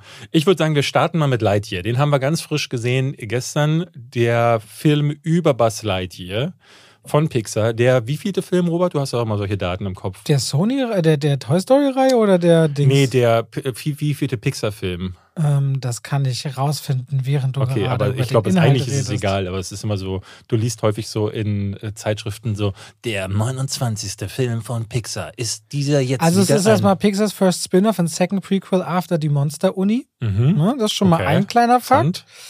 Äh, das nicht so interessant. es geht ja, es geht ja, das kann ich vielleicht schon mal während du suchst sagen, ähm, am Anfang des Films kommt so eine. Texttafel und die informiert uns, dass äh, Da habe ich gar nicht gesehen, was da steht, weil da bist du ins Kino gekommen und ich habe dich angeguckt. Und dann, nein, ich habe den Introtext nicht gesehen. Oh, das ist jetzt wieder romantisch. Äh, ich habe es auch nicht gesehen, weil ich in dem Moment ins Kino kam und warten musste, äh, bis es hell genug wird, damit ich die Sitze erkenne, weil ich nicht wusste, wo setze ich mich hier hin. Ähm, und habe aber noch so aus dem Augenwinkel gesehen, dass da stand, äh, Andy hat äh, sich damals eine Buzz Lightyear-Figur gekauft, weil er von einem Film ganz begeistert war, in dem Buzz Lightyear vorkam. Dies ist dieser Film. Das war so dieser Anfangs- und Während ich den Film so sah, das kann ich ja mal so sagen, das der spielt quasi ist einfach eine Standalone-Geschichte. Es wird nie auf Toy Story hingewiesen. Es geht wirklich um einen äh, Weltraum-Space Ranger namens Buzz Lightyear. Der ist seit ganz vielen Jahren schon in diesem Space Ranger-Programm mit einer Kollegin zusammen. Und die äh, stürzen mit einem riesigen äh, Raumschiff voller Kolonisten auf einem fremden Planeten auf, der eigentlich unbewohnbar wirkt. Äh, was was ich habe, habe ich nicht so ganz verstanden. Es wird die ganze Zeit davon, oder er redet die ganze Zeit davon, es sei sein Fehler, dass sie auf diesem Planeten irgendwie gelandet sind und dann da auch hängen bleiben. Ähm, und das ist so die große Geschichte, dann, wie er diesen Fehler wieder versucht gut zu machen, was dann auch mit Zeitreisen oder Zeitsprüngen zu tun hat. Sowieso großes Thema dieses Jahr in den Kinos. Ja, Das ist der irgendwie dritte, so. Zeit, vier, dritte Zeitreisefilm. Ja. Mindestens. Und ich habe äh, tatsächlich die ganze Zeit gedacht, das war so mein Gedanke, ähm, ich glaube, ich habe den, den Charakter Buzz Lightyear äh, entweder völlig falsch verstanden oder Pixar hat schlicht und äh, einfach vergessen, was sie eigentlich mal für eine Intention dahinter, dahinter hatten. Weil für mich war Buzz Lightyear in den Toy Story-Filmen immer so dieser Comic Relief-Charakter, der so ein bisschen blöde war. Er war so ein bisschen diese. Ich habe hab immer so das Gefühl gehabt, es ist so eine, so eine Parodie auf diese typischen amerikanischen Heldenfiguren, so auf so frühere, ne, die dann immer so ein, die so dastehen, die haben dann so ein dickes Kinn und äh, die sagen dann so Sprüche wie To Infinity and Beyond, so wie die, in den Serials von den in den 30ern und 40er Jahren in den USA war das ja immer so, dass Helden so ganz karikaturenhaft waren. Und Woody, also der, äh, der Cowboy, der hat sich ja regelrecht lustig gemacht über Buzz Lightyear. Buzz Lightyear hat ja in den, in, in den Fortsetzungen dann so ein bisschen mehr Tiefe bekommen und auch so ein bisschen mehr Range. Aber für mich war das immer eine Parodie auf Heldenfiguren. Und Lightyear ist genau diese Figur, über die sich gefühlt die, ähm, die Actionfigur oder auch die Toy Story-Filme irgendwie lustig gemacht haben. Das hier ist ein ganz banaler, ganz lahmarschiger, sehr langweiliger Heldenfilm, der auch vor allen Dingen ähm, ne, diese, diese, diese Geschichte am Anfang, diese, diese Tafel, wo dann stand, Andy hat diesen Film gesehen und deswegen hat er eine Obsession mit Buzz Lightyear. Und ich dachte so, wenn, wenn ich als Sechsjähriger diesen Film gesehen hätte, da hätte ich mich zu Tode gelangweilt. Man hat vor allem nach dem ersten Teaser, wo man quasi diese neu, so, die Reise in den Weltraum, das Entdecken, das Mhm. Abenteuer. Man hat so ein bisschen Indiana Jones im Weltall erwartet und vor allem mit der Liebe zu Pixar gehofft, da bekommt man eben eine ganz, ganz neue, besondere Mhm. Geschichte erzählt. Was aber passierte ist, dass ein, äh, für Pixar, auch wenn sie nicht durchgängig mehr diese Qualität haben, wie sie früher hatten, ein sehr unemotionaler Film entstanden ist. Ja, Also Lightyear hat ein einziges Mal, als er eine, als eine Figur sich von ihm Ja. verabschiedet, ein, ein, ein Moment, wo man das Gefühl hat, da, da rührt sich gerade mal was. Das passiert aber auch so ganz komisch nach, ich würde sagen, so 35, 40 Minuten des Films. Also viel zu ein früh. ganz merkwürdiger Zeit. Entweder viel zu spät oder viel zu früh. Um dich emotional zu involvieren, hätte es sowas auch schon mal am Anfang geben dürfen in irgendeiner Verbindung. Aber vor allem für einen emotionalen Höhepunkt äh, ganz komisches Momentum. Und dann ist der Film unglaublich getrieben von Action unglaublich viel Action, in der Figuren immer am Rande des Scheiterns oder des Sterbens oder was auch immer stehen und ganz oft auch von ihrer eigenen Tollpatschigkeit dabei getrieben Mhm. werden. Das ist äh, ein ganz schön unrunder Film, der sich auch ziemlich lang anfühlt, ehrlicherweise. Es sind 100 Minuten, die wirken sehr viel länger und vor allem trotzdem kommt einem diese Figur nicht so richtig nah. Also warum hat Bass überhaupt, ich meine zu sagen, ich bin Space Ranger und wollte es immer sein, aber woher kommt diese Leidenschaft? Woher kommt diese Liebe zum Mhm. Wer ist Weltall? er? Warum, warum entdeckt man? Warum Ja. erkundet man? Warum ist man meinetwegen meinetwegen von der Erde jemals weggegangen? Was bedeutet einem? Das ist doch das, wo ich mich erstmal verbinden muss und dann kann man eine Geschichte darauf gehen erzählen. Aber diesen Entdecker und am Anfang so mit Witzen, warum erzählst du mit deiner Erzählerstimme? Weil ich immer mit meiner Erzählerstimme rumrenne. Das ist nie wirklich witzig, weil es auch nie so wirklich herzlich wird. Und ich meine, bin jetzt aus dem Kino raus, meintest du, David, warum verbringt oder bringt denn Disney die guten Pixar-Filme direkt auf Disney Plus raus und die schlechteren jetzt ins Kino? Also gerade so ein, ein, ein, ein guter Pixar-Film also ist doch im Kino ein Erlebnis und kann dann auf Disney Plus meinetwegen relativ schnell landen. Weil Toy Story als Marke einfach so ja, groß wir haben uns beide ja auch auf Lightyear gefreut. Vor allem hatte ich auch vermutet, weil zum Beispiel Toy Story 4, der ja auch nicht, war, war das der vierte, der letzte? Ja, ne? Ja. Der ja auch wirklich überhaupt nicht schlecht war, aber den, in Deutschland kriegt Disney irgendwie die ganze Toy Story-Reihe immer nicht vermarktet. In den USA ein Riesending Mhm. und hier wird das immer irgendwie so im Sommer verwurstet, meist Monate nachdem der in den USA lief. Deswegen hoffte ich bei Lightyear auch, dass das wahrscheinlich ein richtig guter Film ist, den sie einfach nur nicht gut vermarktet kriegen. Aber es ist ja mit Abstand der schwächste Film aus dem ganzen Ja. Toy Story-Franchise. Ich war vor allen Leider. Dingen überrascht, weil ich die Figur ähm, auch, wie du sagst, so, es ist so, ähm, dieser Abenteueraspekt geht halt leider komplett flöten, weil sie im Grunde die Charaktere, gerade wenn dann später so diese Sidekicks dazu kommen, man wird äh, nur so von Unfall zu Unfall geworfen, den sich die Figuren aber selber antun. Also wirklich jeder davon ist so unglaublich tollpatschig. Und dadurch entsteht dann, äh, dann fallen sie in ein Loch. Dann kommen dann plötzlich Käfer. Dann ist, dann bricht dieses, also es gibt so viele Situationen, wo das Drehbuch ähm, eigentlich längst hätte vorbei sein können. Du sagst, der Film wirkt zu lang. Das tut er auch deshalb, weil es gibt dann so Situationen, da wollen sie starten, aber statt zu starten merken sie, oh, der Motor hat einen Schaden. Dann fallen sie wieder runter auf den Boden, dann starten sie danach aber kurz wieder. Ne, also äh, es ist wie, wie so einem Fahrradfahrer, dem ständig so ein Stock in die Speichen Ja. geworfen wird, aber er kommt am Ende nur zehn Meter weit. Ne, es ist nicht so, dass er eine richtig lange Strecke nach äh, irgendwie zurückgelegt hat und deswegen fühlt sich diese Geschichte irre lang an. Und er verschenkt sich auch da, wo er emotional sein könnte, weil es gibt dann dieses, wir haben es ja kurz gesagt, äh, eingehend, das Thema Zeit spielt eine Rolle. Und dadurch ergibt sich aber eigentlich eine Dramatik, weil Figuren etwas unterschiedlich erleben und man vielleicht auch etwas verpasst. Und darin ergibt sich eigentlich ja eine, eine, Dra eine Dramatik Ja, oder ja, ein. Preis, den man zahlt. Und die fällt aber hinten über. Ja, also es gibt äh, für die ganzen, da gibt es dann ganz viel Klamauk gegen Ende und irgendwie auch der, der, der Reveal des Bösewichtes, ja, den ihr ja auch aus den Toy Story-Filmen zu spät kennt. und zu lasch. Zu sp- ja, funktioniert ja, auch Ja, nicht. zu spät und zu lasch. so ein und- langweiliger Bösewicht. Ja, am Ende weiß ich noch gar nicht so richtig, wie ich diesen Film zuordne. Ich denke, ich hatte zu hohe Erwartungen und Hoffnung. Das ist wirklich keine Ultrakatastrophe, aber ein Film, der sich für Pixar, wenn er sich so taub anfühlt, schon auch irgendwie doch eine kleine Katastrophe ist. Das sind die klassischen für mich zweieinhalb Punkte. Das ist so für mich so ein Film, der, den, der ja, ist so nie fünf schlecht. Punkte, das ist der fünf Sterne, das sehe ich Ja. vielleicht auch. Aber das ist nicht Pixar. Nee. Das sollte Pixar auch nicht sein dürfen. Der ist nie schlecht, aber du fragst dich die ganze Zeit, warum bewegt mich hier denn gerade gar nichts? Und das ist eigentlich, glaube ich, so diese schlimmste Form, weil du dann so, du, ne, du gehst mit deinem Popcorn-Eimer, der schon leer ist, zum Auto auf dem Parkplatz und hast schon wieder vergessen, wie die Figuren hießen und was eigentlich drin. Ne, du sagst selber, warum ist der nochmal da? Warum musste der die Überlichtgeschwindigkeit dann irgendwie finden? Ja, weiß man nicht mehr. Das ist passiert bei diesem Film. David, lass mir dir mal was von einer anderen Sache berichten. Hau raus. Stell dir vor, im Zweiten Weltkrieg ähm, hat ein U-Boot äh, eine fährt mit Besatz, mit voller Besatzung gegen Boah, das ist ja was ganz. Unterwasserbomben und fängt deswegen an, verliert den Auftrieb und sinkt auf ein Plateau auf 250 Meter Wovon Tiefe. willst du jetzt gerade reden?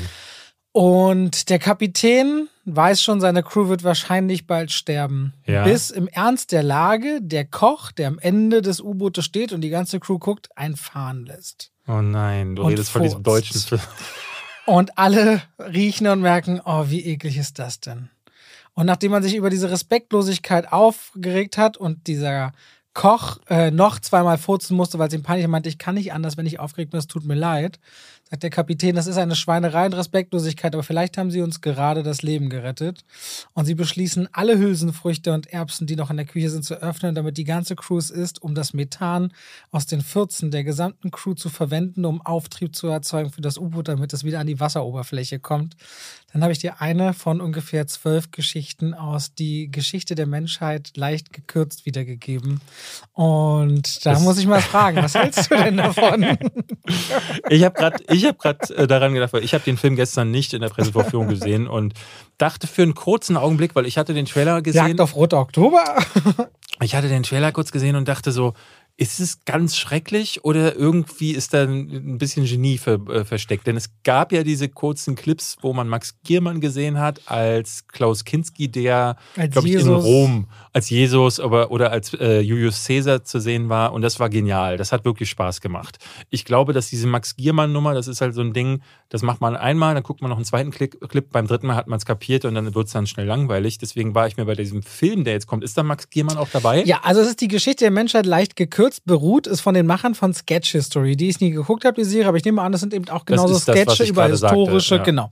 Und die haben jetzt gedacht, okay, mach mal doch einen Kinofilm und Christoph Maria Herbst spielt einen Wissenschaftler Ende der 70er Jahre, als die NASA die Voyager ins All schießt mit der Golden Record, der goldenen Schallplatte, auf der so das Wissen der Menschheit und wichtige historische Ereignisse genau. verewigt sind. Aber was In, war das, die U-Boot-Geschichte? Was ist, welches? Ganz, ganz kurz, genau. Und im Zuge, und die hat man ja da ins All geschossen, falls Außerirdische die finden, damit man so einen friedlichen Kontakt vorbereiten kann. Das passiert in diesem Film und Christoph Maria Herbst erzählt quasi auf der Golden Record, was ist da so verankert, chronologisch chronologisch von äh, die Homo sapiens und die, und die Neandertaler und noch eine dritte Gruppe treffen aufeinander. Und das geht dann hin bis, äh, ich glaube, nicht in die 70er Jahre oder in die 60er Jahre oder so.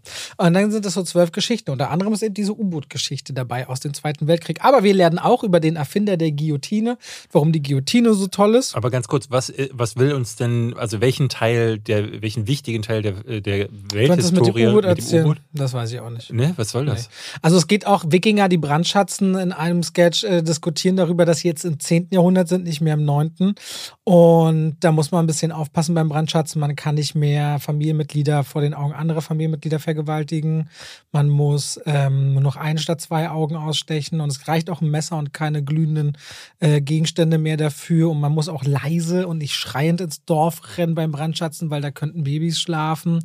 Und das ist immer so eine, es ist immer der Humor du, du merkst so die Ansätze, dass sie versuchen, die aktuellen mhm. Themen und dann wird das aber so verpackt in so eine ganz komischen, albernen, blödelnden Humor, der drei, vier Jahre zurückhängt und der nie mhm. eine Klasse. Du hast mal das Gefühl, sie wollen ein bisschen Monty Python nachmachen. Du merkst aber, so eine Klasse steckt da gar nicht drin. Dann mit den 14 wird es zu fäkal. Da ist dann auch Hannes Jennecke drin. Das einzige Mal, dass es cool wird, ist, wo Bela B äh, äh, Julien Guillotin spielt den, den Erfinder der Guillotine und es so ein bisschen zu einem Musical ausartet, da bekommt es mal ein bisschen Drive und wird cool. Und auch wenn Tom Schilling Stauffenberg spielt und quasi äh, sie planen, dass das eigentliche Attentat so wie, dass sie da alle umgebracht werden und entdeckt werden, auch so geplant sei. Es ist halt nie, finde ich, wirklich witzig. Es ist immer so ein bisschen peinlich und Fremdscham. Aha. Und das geht da halt durch die verschiedensten Ecken durch. Dann geht es dann mal zu Störtebecker und dann wiederum äh, zur griechische Philosophin Philosophen hast du dann Platon, Sokrates und nicht Homer, sondern äh, Aristoteles auf der Bühne stehen wie eine Boyband, quasi wie BTS und wenn sie ihre wichtigen Aussagen treffen, wie die alle ausrasten, äh, die Frauen im Publikum und du denkst so, in einem kurzen Sketch funktioniert mhm. das, da muss die Pointe nicht so groß sein. In einem ja. Kinofilm, wo die Leute ins Kino gehen, das Geld bezahlen, Nee, nee, das ist, das ist, das ist übel. Es wirkt wie eine aufgeblähte Fernsehproduktion, aber nie wie eine Kinoproduktion. Und mhm. zusammengehalten wird das halt mit dieser Wissenschaftlergeschichte und sehr schlecht äh, animierten Außerirdischen. Also ich musste beim Trailer ein, zweimal schmunzeln und hoffte, das geht, weil in einem Trailer sind die Gags kurz und da funktioniert das vielleicht noch besser, aber wenn sie dann immer ihre 5, 6 Minuten Sketche draus machen, für mich war es wirklich nichts so. Ich merkte auch gerade beim, beim Pressepublikum und ich weiß, da sitzen ein paar ältere Herren dabei, die manchmal so einen Schenkelklopfer-Humor mitgehen und da waren auch die ein, zwei Kandidaten, die ein, zwei Mal gelacht haben, bei denen ich das gewohnt war, aber auch die waren schon verhältnismäßig ruhig. Ich weiß nicht, ob so ein Film sein Publikum findet. Ähm, sehr, sehr blödeliger dummer Film. Quatschhumor. Hm. Ja. Die Ideen, die Idee finde ich eigentlich gar nicht übel, muss ich sagen. Und äh, bei, schon bei Sketch Comedy war das so. Das war, oder Sketch History, das war nicht, das hatte so seine Momente, aber wie du sagst, wenn du das dann anderthalb Stunden geben musst, dann wird es, glaube ich, einfach. Und Fernsehen ist nochmal anders. Fernsehen ist, du schaltest durch, du bleibst dabei, es ist zu Hause, du machst dem Bildschirm keinen Vorwurf, du musst kein Geld zahlen. Fernsehen hat eine andere Erwartungshaltung an die Person, die davor sitzt, als ein Kinosaal. Mhm. Also kann ich mir nicht vorstellen, dass Leute dann nicht frustriert eher aus so einer Nummer rausgehen. Und da freue ich mich auf die Social Movie Night, die wir, wenn der Film rauskam, gestern hatten zu Massive Talent, weil da kriege ich wenigstens einen Film, wo wir alle sehr viel lachen werden, bis auf David im Kinosaal. Und dementsprechend, äh, ja, für mich war es nichts. Ich weiß nicht, ob es wirklich für andere was ist. Sicherlich als erstes für die Fans der Serie gedacht, sind halt, äh, ja. Robert, ja. kennst du das Chris Hemsworth Cinematic Universe. Nee. Fällt mir ganz kurz, ich muss einen Nachtrag machen, weil es gibt ja auch ganz viele, die lieben die deutsche LOL-Ausgabe. Ich kann damit auch nicht viel anfangen. Nee. Ehrlicherweise. Und es gibt aber richtig Ich viele, die finden es ganz toll. Insofern, über Humor lässt, ich lässt sich wohl bei Filmen über kaum eine Sache so viel streiten, wie über was man lustig findet. Das ist wohl wahr. Das muss man auch immer Das dazu sagen. So. so, das Chris Hemsworth Universe. Cinematic Universe. Cinematic Ja, Universe. ich, ich habe das einfach mal so getauft, weil ich das sehr interessant finde, dass bei Netflix äh, spätestens seitdem Chris Hemsworth ja mit seinem äh, Actionfilm Extraction da, Sehr erfolgreich. ich glaube, der war ja lange Zeit der erfolgreichste Netflix-Film. Und dann kam Dwayne Johnson, nehme ich mal an. Ich weiß nicht mehr welches. Äh, er war zumindest lange auf Don't der Look Eins. Up. Wir Ja. hatten, ich glaube, letztes Jahr im Februar, als wir hier angefangen haben mit dem Podcast, Mhm. oder ist es schon zwei? Nee, Nein, zwei. Jahre. Da haben wir, äh, glaube ich, mal eine Liste durchgegangen und waren selber beide schockiert, dass Extraction auf der Eins war. Das war ein Film, der war inszeniert von Sam Hargrave. Das ist das Stunt-Double von Chris Hemsworth. Und Chris Hemsworth hat, glaube ich, schon vorher oder spätestens aber danach von Netflix einen Deal bekommen, so eine regelrechte Carte Blanche. Äh, Hemsworth produziert mittlerweile auch ganz viele von sich selbst mit. Und das ist unter anderem jetzt der Fall bei Interceptor. Interceptor ist gerade auf Platz zwei, drei irgendwie da äh, rangiert dieser Film äh, bei Netflix und da weißt du dann eigentlich schon, äh, hu, hol mal die Kinder lieber rein, zieh die Jalousien runter, den Hund lieber einschläfern, man weiß nie, was als nächstes kommt. Das ist auf jeden Fall das Ende der Welt. Interceptor spielt auf einer sogenannten Interceptor Base. Ich weiß nicht, ob du da schon mal davon gehört Wenn hast. ich Interceptor höre, muss ich an American Football denken. Das ist ja das Unterbrechen von einem. Es, genau, es ist das Unterbrechen. In dem Fall geht es darum, es geht um Nuklearraketen. Wenn Russland Nuklearraketen auf die USA Aha. abschießen würde, dann gibt es exakt zwei Basen, so sagt uns der Film, die es abfangen können. die das abfangen könnten. Die eine wird überrannt von Terroristen und die andere ist eine Ölbohrstation oder so eine alte Ölbo- Ölbohrstation. ja. Äh, auf der kommt Elsa Pataki an. Elsa Pataki ist Wer ist denn Elsa Pataki?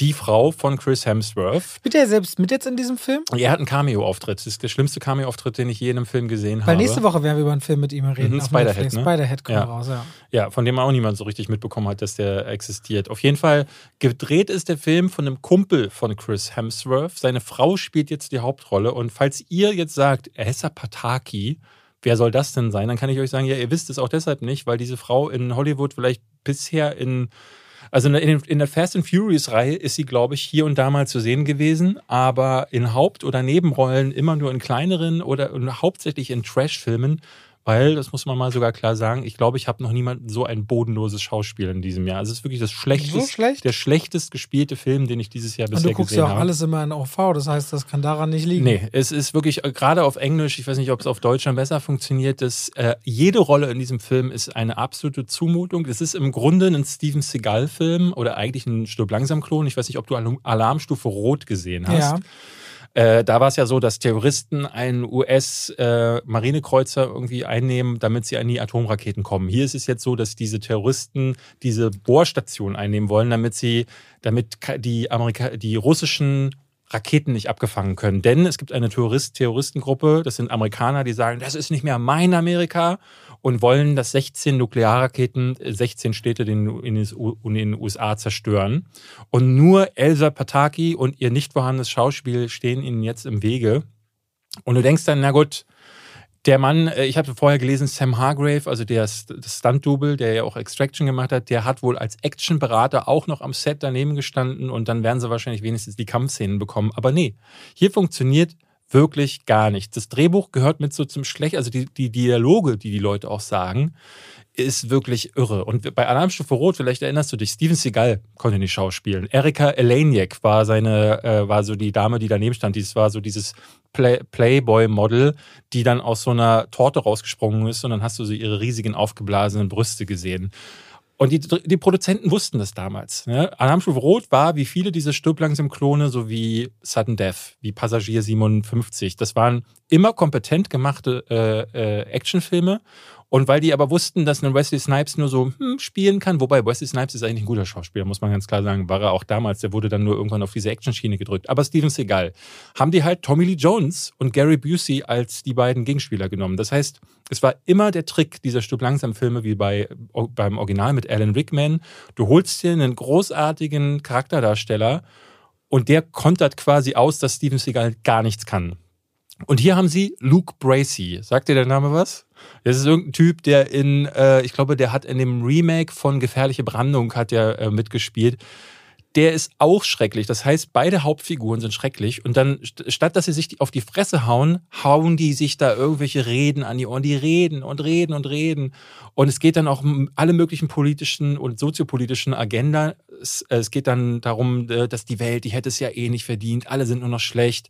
Dann geht es um Feminismus. Sie sagt einmal das Wort Mansplaining, was für mich eines der schlimmsten Wörter ist, die ich je gehört habe. Ähm, weil es auch in dem Moment mal wieder völlig falsch genutzt ist. Und dann ist es, äh, dann, dann kommt irgendwann diese Komponente dazu, wo äh, ne, die, dann, weil du dann denkst, so die Action, die wird es jetzt reißen, aber die ist völlig ver verschnitten. Die Kamera ist so, so, so, sehr damit beschäftigt, sich ganz smooth im Raum zu bewegen, dass du merkst, sie haben mehr damit zu tun gehabt, die irgendwie so zu, um die Charaktere zu drehen und dann nicht gegen die Einrichtung zu stoßen, dass du nicht so richtig siehst, wie, wie die Charaktere die, wie die Schläge äh, treffen. Ne? Die, die, die, connecten nicht, es gibt keinen Impact in den Schlägen und ich dachte so, boah, was hat denn Sam Hargrave dann gemacht? Und der Film geht eine Stunde 40 Minuten, der hört einfach nicht auf und er ist irre blöde. Das Einer der schlechtesten Netflix-Filme, die ich dieses Jahr wieder gesehen habe und es ist so irre, dass da wieder eine Kohle reingesteckt wurde in diese Scheiße. Und das Problem ist, ich habe mittlerweile für mich verstanden, okay, Chris Hemsworth-Filme kannst du dir sparen. Wenn die nicht von Ron Howard sind, also wie zum Beispiel im Herzen der See und äh, Rush, ist jeder, jeder Chris Hemsworth-Film ist absoluter Bullshit. Ähm, und es reicht mir nicht, reicht mittlerweile nicht mal mehr zu sagen, okay, ich gucke keine Chris Hemsworth-Filme. Willkommen bei den Chris Griswolds, fand ich sehr lustig. War der da dabei? Der spielt ja diesen Typen, wo sie in der Farm kurz auftauchen mit einem riesen ah. Penis. Ja, jetzt hat er auch wieder einen Cameo-Auftritt, wo er so eine Rolle spielt, wo du denkst, okay, dieser fat, chubby Gamer-Tor aus Amazon, äh, äh, aus Avengers Endgame ist nicht seine schlechteste Rolle gewesen. Das ist diesmal sogar noch übler, weil es auch in den Film gar nicht reinpasst. Ich verstehe das nicht, aber mittlerweile musst du wirklich die Credits lesen, damit du halt äh, nicht durch, dieses, durch das Hintertürchen einen Chris Hemsworth-Film reingedrückt bekommen hast mit seiner Frau, der Hauskatze oder später seinen Kindern, die von ihm produziert wurden und wo von dem sein Trinkerkumpel, den er beim Pokern getroffen hat, den Film dann inszeniert, der natürlich keine Ahnung von Inszenierung hat, habe ich überhaupt nicht verstanden. Voll Absoluter üb, Schund. Übel. Also der, das ist auch selten. Der Metascore ist bei 51 und der Audience Score ist bei IMDb bei 4,4.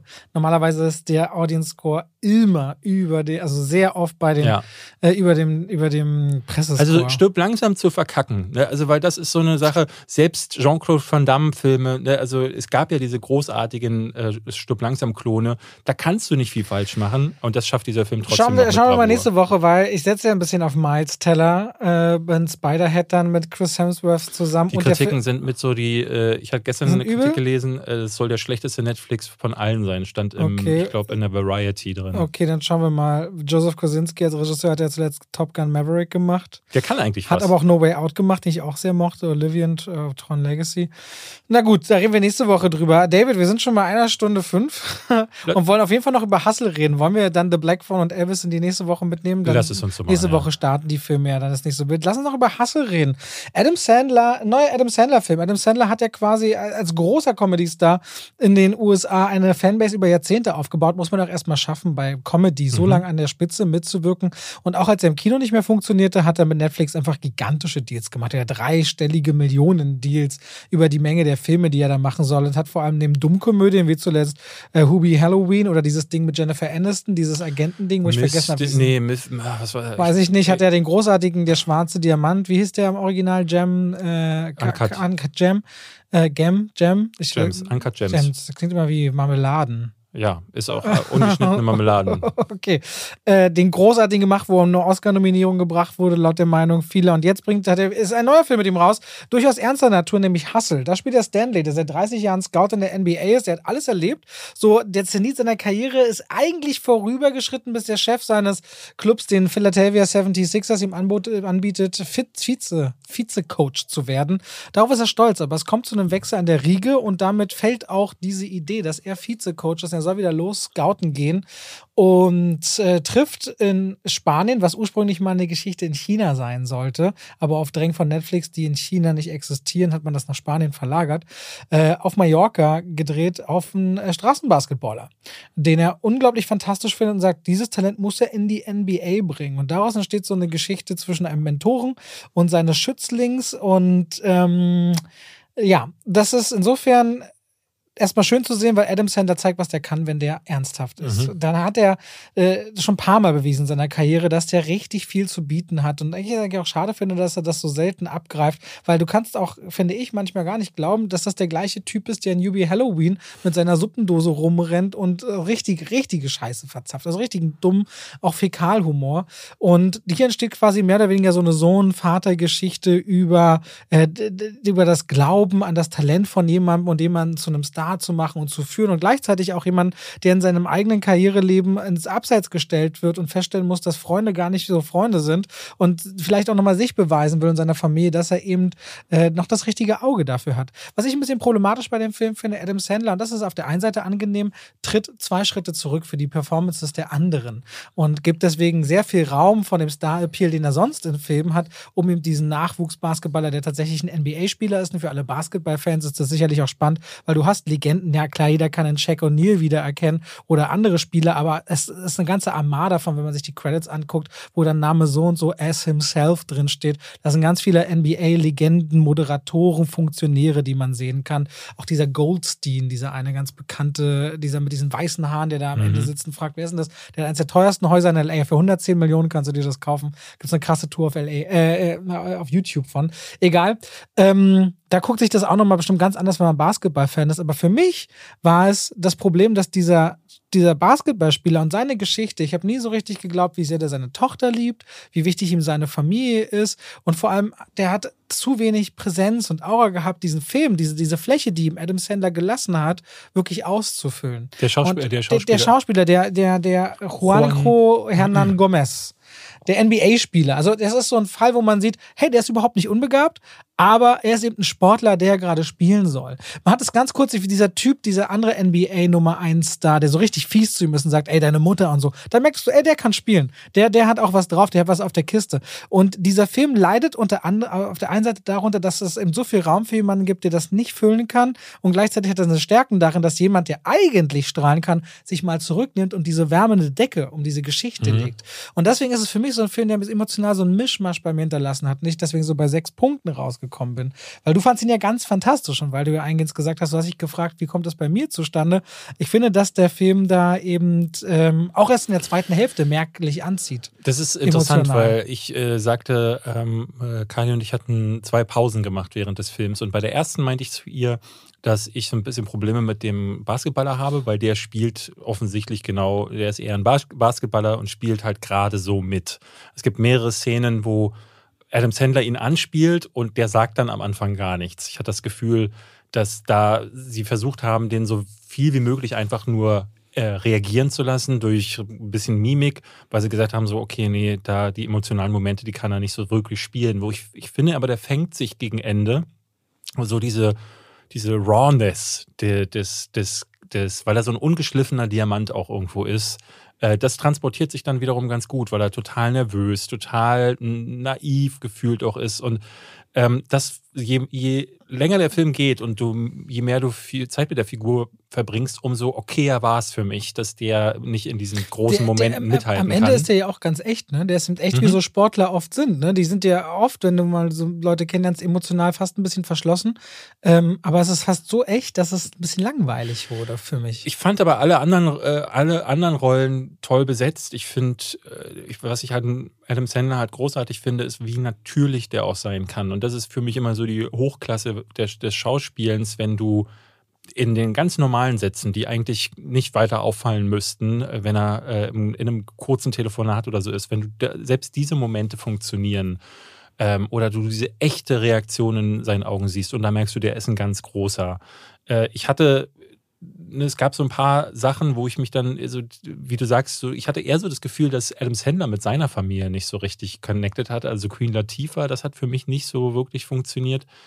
Ähm, und mein größtes Problem war noch, dass der Film sich immer wieder sehr frisch und modern anfühlt, weil geiler, geiler Soundtrack. Also der, der Hip-Hop-Soundtrack ja, ist einfach fett. Ja? Äh, meine Frau ist äh, riesen Hip-Hop-Fan, die sagt, ja, in Philly ist einfach der geilste Gangster-Rap. Und das stimmte schon. Aber auch nicht so durchgängig. Es war immer wieder so, es kam immer nur so punktuell. Diese, ja, es gibt aber auch schöne, ruhige Momente. Sie sitzt, steht, es gibt am Ende einen Moment, da fahren sie gemeinsam im Fahrstuhl zu einem wirklich entscheidenden Turnier und äh, da nimmt sich der Soundtrack einfach mal zurück Und Adam Sandler guckt aus dem Fenster in seinem äh, wirklich legeren, sehr altmodischen Anzug. Du hast das Gefühl, er spielt wirklich den Papa dieses jungen Typen und ich finde, durch die Bildsprache, auch die Musik, auch dass, es, dass der Film sich immer wieder in einigen Szenen zurücknehmen kann und nicht ein Schnittmassaker ist, weil es natürlich auch diese typischen Sportmontagen gibt. Ne, zusammengerafft auf wenige Minuten zeigt man dann, wie dieser Sportler immer stärker wird. Und die sind natürlich sehr lebendig, aber dann gibt es eben diese ruhigen Momente. Und das war ein schönes Zusammenspiel, das, das mir gefallen hat. Man muss sagen, das ist ganz klassischer Sportfilm. Ne? Die, alle Stationen werden abgehakt alle typischen ähm, emotionalen Schalt oder Schalter werden umgelegt. Äh, da hast du dann diese ganz klaren, äh, der Moment, wo dann herausstellt, ah, die haben so eigentlich einen Zwist, weil der hat ihn dann so ein bisschen angelogen, weil er sonst. Aber auch das wirkte für mich so ein bisschen überstürzt dann auf Super einmal. Super überstürzt, Es ist ja. nicht, nicht, nicht so, dass ich das Gefühl hatte, dass das dass ist hier gut geschrieben und vom Timing her auch baut sich das genug auf. Und das, das sind, finde ich, so sehr starke Schwächen, wenn Figuren sich so schnell abwenden. Ja, auch das Ende war zum Beispiel, das war dann sehr überhastet. Also äh, es gab ganz am Ende gibt es dann einen Moment, wo sich dann nochmal einen Twist herausstellt und äh, nochmal eine Chance ergibt. Und die ergibt sich dann und das, da finden sich die Figuren ganz schnell mit ab. Und dann gibt es das Ende und auch damit finden sich die Figuren wahnsinnig, wahnsinnig schnell ab, weil dann die Credits kommen. Und da hätte ich gerne, weil der Film sich vorher sehr viel Zeit lässt mit den Figuren und äh, den, die aufzubauen, hätte ich das gern gesehen. Ich fand aber die Entscheidung schön, dass sie gesagt haben, wir konzentrieren uns nicht auf den Basketballer, sondern auf den Trainer. Das ist so diese typische Sportlergeschichte, aber aus der Sicht des Trainers. Gibt es auch zuhauf, letztes Jahr oder vorletztes Jahr war es erst dieser Trinkerfilm mit Ben Affleck, der auch, glaube ich, ein Basketballteam mhm. trainiert hat. Ähm, aber es ist im Grunde wie Rocky, nur, dass man halt nicht Rocky zeigt oder dass der auf ihm der Fokus liegt, sondern dass das Innenleben von seinem Trainer nach außen gestülpt wird. Und das macht Adam Sandler sehr gut. Am Ende ist es wirklich so eine, immer so eine Frage für mich, wo ich sage so, wie habe ich mich jetzt während des Films gefühlt? Und ich war die ganze Zeit ganz lebendig. Merkte so, das ist ein schöner Film, der hat mir Spaß gemacht. Natürlich krass, und da bist du emotional ganz anders involviert als ich mal zur Gerade bei Vatergeschichten, ja. also gerade bei Vaterkomplexen. Ja, was ja auch bei King Richard voller, ich würde nicht sagen Wut gebrannt, ja. aber du, das fasst dich an. Ja, und ja. Ad Astra, der ja auch so eine Vater, so eine versteckte Vatergeschichte ist, oder sehr offensichtlich, aber bei Vatergeschichten bin ich noch mal mehr involviert. Und es gibt so einen Moment ganz am Ende, ähm, du wirst sicher wissen, was ich meine, wo so dieses Vater-Sohn-Komplex noch mal auf eine andere Weise dargestellt wird da kriege ich Tränen in den Augen. So. Und das sind die wenigen Male, wo es mich dann catcht. Und äh, deswegen kriegen solche Filme dann, glaube ich, von mir immer noch einen Heimstern. Ich glaube, Adam Sandler ist auch super underrated. Ich hatte in einer Gruppe mit Nachbarn darüber geschrieben, da meinte einer, äh, da meinte einer der Nachbarn, die zugegebenermaßen nicht viele Filme gucken, ja, Adam Sandler, das ist doch immer hier das Gleiche und hatte den aber mit Ben Stiller verwechselt. Ah, und dann okay. merkst du, okay, guckt so wie, weil auch Ben Stiller hat ja mit ja, Walter, der. hat ja mit Walter Mitty und so ja. hat ja immer wieder auch ernstere Parts. Ähm, die, die haben ja ein wahnsinniges Comedy- und Albernheits- äh, äh, so wie Sohan und so Image. Und die Leute kriegen das gar nicht mit. Ich meine, äh, Normal People hieß hier, wie das Leben so spielt, mhm. mit Adam Sandler. Hast du den jemals gesehen? Der spielt nee. einen Stand-Up-Comedian. Nee. Äh, und ganz so, und den, der, der ist, den fand ich auch sehr berührend, tatsächlich. Wenn du noch einen ernsteren Adam Sandler-Film sehen willst, dann guck dir auf jeden Fall mal. Ja, oder die Filme von Noah Baumbach, der, äh, ich weiß gar nicht, wie heißt der mit Jason Schwartzman? Rain Over Me war nicht mit ihm, oder ist doch Rain Over Me mit. Ähm, nee, das mit Adam Sandler wiederum. Da verwechselst ja, du. Wer, wer meinst du denn jetzt gerade? Gefühlt Mitte 20. Noah Baumbach. Doch. Gefühlt Mitte 20. So heißt der deutsche Wie heißt Titel. Denn im Original? While We Were Young. We Are Young. While We Are Young. Das ist Noah Baumbach, gefühlt Mitte 20. Von 2014. Ich meinte uh, The Maya Roberts Stories. Ach, die Serie auf Netflix. Das war keine Serie. Das war mit Adam Sandler und mit ihm. Da spielen sie beide Söhne von ähm, Dustin Hoffman. Aber das ist doch die Serie. Das ist keine Serie, das ist ein Film. Ist das nicht die Serie mit Michael, mit Michael Douglas? Wie heißt denn die Serie? Das, nee, äh, hä? okay. nee, nee, den meine ich nicht. The Kominsky Method. Entschuldigung, habe ich ja. verwechselt. Kominsky Method, stimmt. Ja, The Mywood Story ist eine Kominsky Method. Ja, Aber furchtbar. kein Wunder, dass ich, das kann man wirklich irgendwie verwechseln. Ja, Auf jeden Fall, ähm, für dich war Hustle äh, ein, ein, fantastischer Film. Ich freue mich für dich. Hattest du den auf dem Schirm oder war das erst, weil ich hatte dich, glaube ich, ein, zwei Mal darauf angesprochen. Hattest du den vorher auf dem Schirm? Ich hatte den auf dem Schirm. Ich fand den ah, Trailer gut und ich muss sagen, ich fand ja vor anderthalb Jahren diese ähm, Michael Jordan-Doku, äh, The Last, Last Dance. Dance. spektakulär. Ja. Hab sofort gedacht, gedacht, so, ey, ich habe gar keine Ahnung von Basketball. auch über aber- Scotty Pippen und so gelernt genau, hat mal. Genau, und habe richtig Bock darauf. Wusstest du, dass, dass es danach noch so einen richtigen Fallout gab? Scotty Pippen ist mittlerweile Persona non grata, weil der ein ähm, Buch veröffentlicht hat. Der fühlte sich ne- von der Doku Last Dance stark und falsch äh, repräsentiert und äh, ist der Meinung, so Michael Jordan wäre ohne ihn niemand gewesen. Das sagt er jetzt so öffentlich und deswegen wird er da übelst kritisiert. Aber es gibt auch ganz viele Compilations, wo man merkt, dass Leute rausgeschnitten haben, was für ein Arschloch Michael Jordan auch viel war, der ja sich sofort attackiert gefühlt hat von Kleinigkeiten und so. Echt, ja? Ja, ja, es ist ganz interessant, nach The Last Dance zu suchen und so diese ganzen, diesen Aftermath irgendwie noch Da bin ich auch mitzubekommen. gespannt bei LeBron James. Der hat ja äh, Hustle mitproduziert, Genau. Dem ich ja mal die deutsche Stimme verdient habe in Smallfoot. Man muss es immer wieder Ja, erwähnen. man muss es wirklich immer und wieder erwähnen. ähm, der ist ja auch, wenn er sich so postet, so King James heißt sein Profil und so. Ich glaube, es ist immer so, wie der, ich glaube, der hat auch bestimmt so seine spannenden Ich, Facetten. ich fand es einfach einen schönen Einblick ins Basketball-Game. Ja. Eine, einen, der mir so noch nicht geliefert wurde, ähm, beziehungsweise dann, vielleicht habe ich nicht genug Basketballfilme gesehen, aber ich fand das schön, es hat mir Spaß gemacht. Ich hatte richtig wieder Bock, wie nach Last Dance, auf Basketball.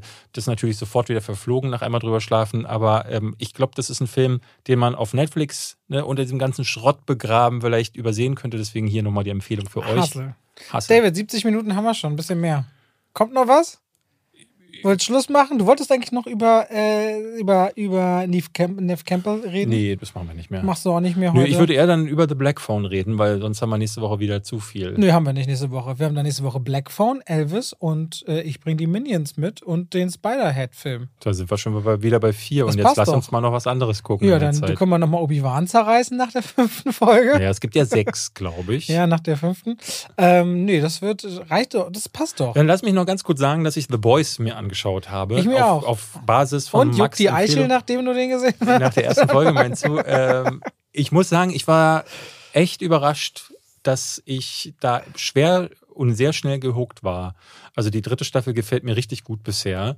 Ich habe jetzt Hast du einfach alle vier Episoden gesehen, die raus sind? äh, bisher nur die äh, ersten drei, weil äh, zwischendrin hat dann äh, Cardi rebelliert, weil sie sagte, was? Ich rede von Anfang an, dass The Boys super ist und jetzt kommt Max und plötzlich guckst du das und äh, Hast du die ersten beiden Staffeln gesehen oder fängst du jetzt bei Staffel 3 an? ich fange jetzt quasi bei Staffel 3 an. Ich hatte ja schon gesagt letztes Mal, dass ich mir so ein paar Recaps angeschaut Staffel habe. 2 ist auch wirklich ein richtig, richtig guter, bitterböser Drive. Ich, ich weiß, ich hatte da eine ganze Menge von gesehen, aber ich bin auf dem Stand, dass ich weiß, was passiert ist. Ich bin jetzt nicht, äh, tappe jetzt nicht im Dunkeln, deswegen ist es, äh, und auch diese Stimmung habe ich durch die, diese Clips mitbekommen und die Recaps. Und das war dann okay für mich und merke, dass sich, dass jetzt ist die Serie an dem Punkt mit diesem, Se- mit diesem Homelander, der total äh, wie so eine tickende Zeitbombe funktioniert und die einzelnen anderen Geschichten sind auch spannend genug. Ich hatte mal das Gefühl, in der ersten Staffel, wenn die rübergeschaltet sind zu The Deep oder zu Held XY, dann dachte ich immer, oh nee, geh zurück zu Billy Butcher oder zeig mal lieber Homelander. Und jetzt ist aber wirklich der Fokus nur noch auf den spannenden Sachen. Und das, da merkst du, okay, jetzt hatte ich das Ding total. Ich bin gespannt. Ich hatte gelesen, dass die vierte Folge auch wieder ziemlich crazy sein soll. Freue ich mich drauf. Läuft auch sehr erfolgreich. Also zum Vergleich, weil ich ja der Zahlenmensch bin, Staffel 2 hatte zweieinhalb Mal so viel Zuschauer wie die erste und jetzt die dritte hat schon 17% mehr als die zweite. Ja. Folgedessen hat Amazon Staffel 4 geordert, wurde bestätigt die Tage. Es geht also weiter. Ich weiß gar nicht, wie lange die Comicvorlage ist, aber die ist schon eine Weile lang, ja, ja, oder? ja, ja, ja. Also Ich freue mich richtig auch lange für. Carl Urban, weil ich finde, der im Kino immer so ein bisschen Mhm. zu wenig Ja. bekommen hat, weil der einfach eine richtig coole Sau ist, ehrlicherweise. Wirkt aber recht alt, finde ich. Aber Also- es tut ihm gut, finde ich. So. ja, und nee, vor er, wirkt allem, ein bisschen, er wird ein bisschen mopsiger, habe ich das Gefühl. das ist immer dein Wort für, wenn einer fünf Kilo zugenommen hat. Naja, aber es fällt ja auf. ne? Und ich finde, dass gerade im Alter schwemmen ja viele Leute auf. So, ich glaube, Ja. jeder, äh, wenn du nicht gerade so von der Genetik, ich glaube, Max, Knau, äh, Max Knabe, äh, aka Hand of Blood, wird immer der Oberlauch bleiben. Aber ich glaube, so, ich merke ja auch bei mir, ich nehme seit Jahren zu und es, man kann nichts dagegen tun, weil du wirst älter und die, äh, der Körper sagt dann irgendwann, na, ich speichere das jetzt hier einfach alles.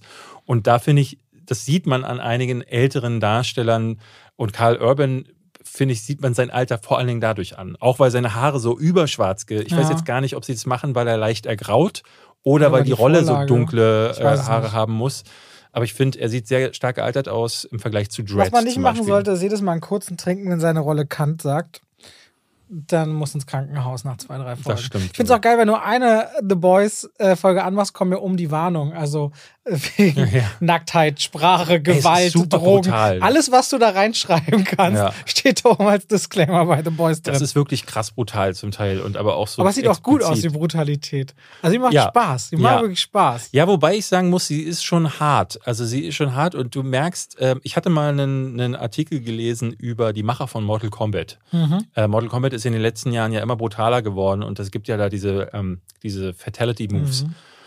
Und die hatten Wo erzählt, man dir dass, die Wirbelsäule aus dem Rücken Genau. reißt und den Kopf steckt und so. Und da hatte ich einen, einen Firmenprofil gelesen von NetherRealm, so heißt das Studio. Und äh, da stand irgendwie drin, dass die Arbeiter alle echt äh, nur nah am Trauma arbeiten. Weil die müssen sich alle Bilder, die gucken sich den ganzen Tag Unfallbilder und Videos an. das ist sowas wie Rotten Tomato. äh, Ja, naja, weil sie, sie ähm, um die möglichst realistisch diese Verletzungen darzustellen und zum Teil ja Verletzungen, die wirklich völlig abstrus sind, ähm, gucken sie sich als, ne, um zu sehen, wie zum Beispiel fällt, wie fallen Gedärme, wenn du jemanden in der Mitte durchtrennst, wie fallen die raus, wie sieht das aus? Und deswegen gucken sie sich das an. Und äh, dieses Firmenprofil, da hatte damals davon berichtet, dass sie regelrecht Albträume bekommen. Und das Ja, ist ein das sehr, sehr ich Und ich dachte so, i, wie krass das ist. Und wenn ich The Boys gucke, stelle ich mir die armen CGI-Leute vor, die halt da wirklich minutiös über Wochen an einem durchgetrennten Körper sitzen, den sie sich vorher irgendwie durch medizinische, das war ja auch früher so, dass immer in Horrorfilmen äh, hat die Special Effects Crew davon berichtet, dass sie halt in Leichenräumen dann äh, irgendwelche Sezierungen sich angeguckt haben, wo ich denke so,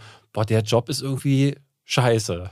Den würde ich nicht machen wollen. Und das, klingt daran muss ich immer, daran muss ich irgendwie denken, wenn ich, äh, weil das sieht so krass echt aus. Also gerade in der ersten Folge gibt es ähm, eine Szene, wo ich dachte so, boah, die müssen sich irgendwas angeguckt haben. Da fällt mir ein, da müssen wir irgendwann in der Folge mal über Seth Rogen reden, tatsächlich, weil der als Produzent überall seine Überall. Finger drin und in The Boys The ist nur Preacher Seth, zum Beispiel und, auch. und Seth Rogen, das Produzent von The Boys. Und Weil der ein riesen Comic-Fan ist. Der war ja, Ja. bei der Ja. Preacher-TV-Serie noch mit dabei. Äh, der hat aber das einige weiß so Sachen- draußen fast keiner. Ne? Ja. Die kennt Seth Rogen mal hier und da, aber als Produzent hat er richtig was. Ja. Und er hat auch sein kleines, kennst du sein kleines Kifferhaus, was er gebaut hat, wo er zum Kiffen Mhm. einfach hinkommt? wo er seine Kifferprodukte verkauft, Nein. so speziell designte Aschenbecher und so. Schickt ihm mal einen Link. Er hat so, ich glaube, das ist sein Plant House oder so heißt das. Da hat er auch so eine eigene Company aufgezogen. Äh, krasser Typ. Da muss so, ich mal vorbeifahren. reicht für dieses Mal. Reicht. Nächste Woche geht's weiter. Danke fürs Reinhören. Erzählt's gern allen weiter. Nächste Woche frage ich dich ab, was in meinem Netflix-Video vorkommt. Allen Netflix. Ha! Gewonnen. Oh, jetzt schon. Oh, du hast es ja doch geguckt. Oh. Tschüss, macht's gut. Tschüss.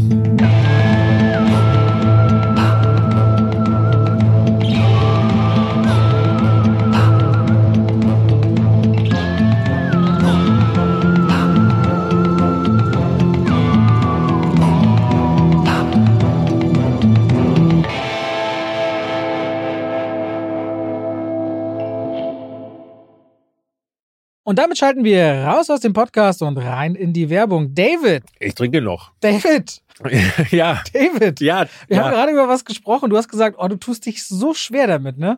Du tust dich so schwer damit, zum Beispiel geballte Informationen einfach so hintereinander zu sagen. Mhm. Das fällt dir irgendwie schwer. Weißt du, Ja. was überhaupt nicht schwer ist? Was denn? Einen Überblick über all seine Versicherungen zu haben. Schöne Überleitung. Aber wie, wie bekomme ich diesen Überblick? Das ist super einfach. Kennst du die Clark-App? Kenne ich ja. Ja, Clark, C-L-A-R-K. Mhm. Haben wir schon im Podcast schon manchmal drüber gesprochen. Ja. Das ist eigentlich super einfach. Du kannst da innerhalb von wenigen Minuten einen Überblick über all deine wichtigen Versicherungen haben. Und das Schöne ist daran, auch wenn du mal was ändern musst oder was geändert werden soll, das kann alles Clark für dich machen. Denn die haben Versicherungsexperten, die durch tausende Tarife durchscannen können, welche Versicherung für deinen Lebensstil genau die richtige ist. Also David ist ja so einer, der wenn ein Fahrrad, wenn er mal fährt, vielleicht auch mal umfällt. Da braucht man eine andere Versicherung als jemand, der nur viel zu Hause auf der Couch sitzt beispielsweise. Und Clark kann das alles für dich möglich machen. Da kannst du deine Versicherung auch hochladen, da können die geprüft und gecheckt werden. Ist es genau für dich das Passende? Wichtig ist immer zu wissen, dass man dann sein Versicherungsmandat auch überträgt auf Clark. Das ist in der Versicherungswelt so gang und gäbe, nichts, was die jetzt erfunden haben. Das heißt, dein bisheriger Versicherungsvertreter, wenn es jetzt eine Unfall- oder eine Haftpflicht oder eine Krankenkassenversicherung, also eine Gesundheitsversicherung ist, dann ist natürlich klar, das Mandat wird übertragen auf Clark, aber kann man auch jederzeit wieder kündigen und ist natürlich kostenlos. Und wenn ihr jetzt Clark ausprobiert, ihr findet natürlich alle wichtigen Infos und Links in den Shownotes, dann kriegt ihr sogar einen Shopping-Gutschein im Wert von 30 Euro, wenn ihr zwei von euren bestehenden Versicherungen hinzufügt. Pechschwafel 54, also Pechschwafel 54 vier als Ziffern. Das hintereinander und dann ist dieser Gutschein euer, insofern ihr natürlich zwei Versicherungen eintragt. Und das könnt ihr natürlich dann verwenden oder diesen Gutschein für Apple, für Ikea, für Amazon, whatever ihr gerne wollt und braucht. Und Clark ist da ein ganz einfacher Begleiter, um bestens abgesichert zu sein. David, Hast du Lust, mal drüber zu schauen? Weil dein Lebensstil, der könnte ja bestimmte Versicherungen nach sich ziehen. ich glaube, ich mache das mal, Robert. Danke für den Tipp. Bei welcher App? Bei Clark. Ganz einfach. Vielen Dank und damit schalten wir raus aus der Werbung zurück in den Podcast.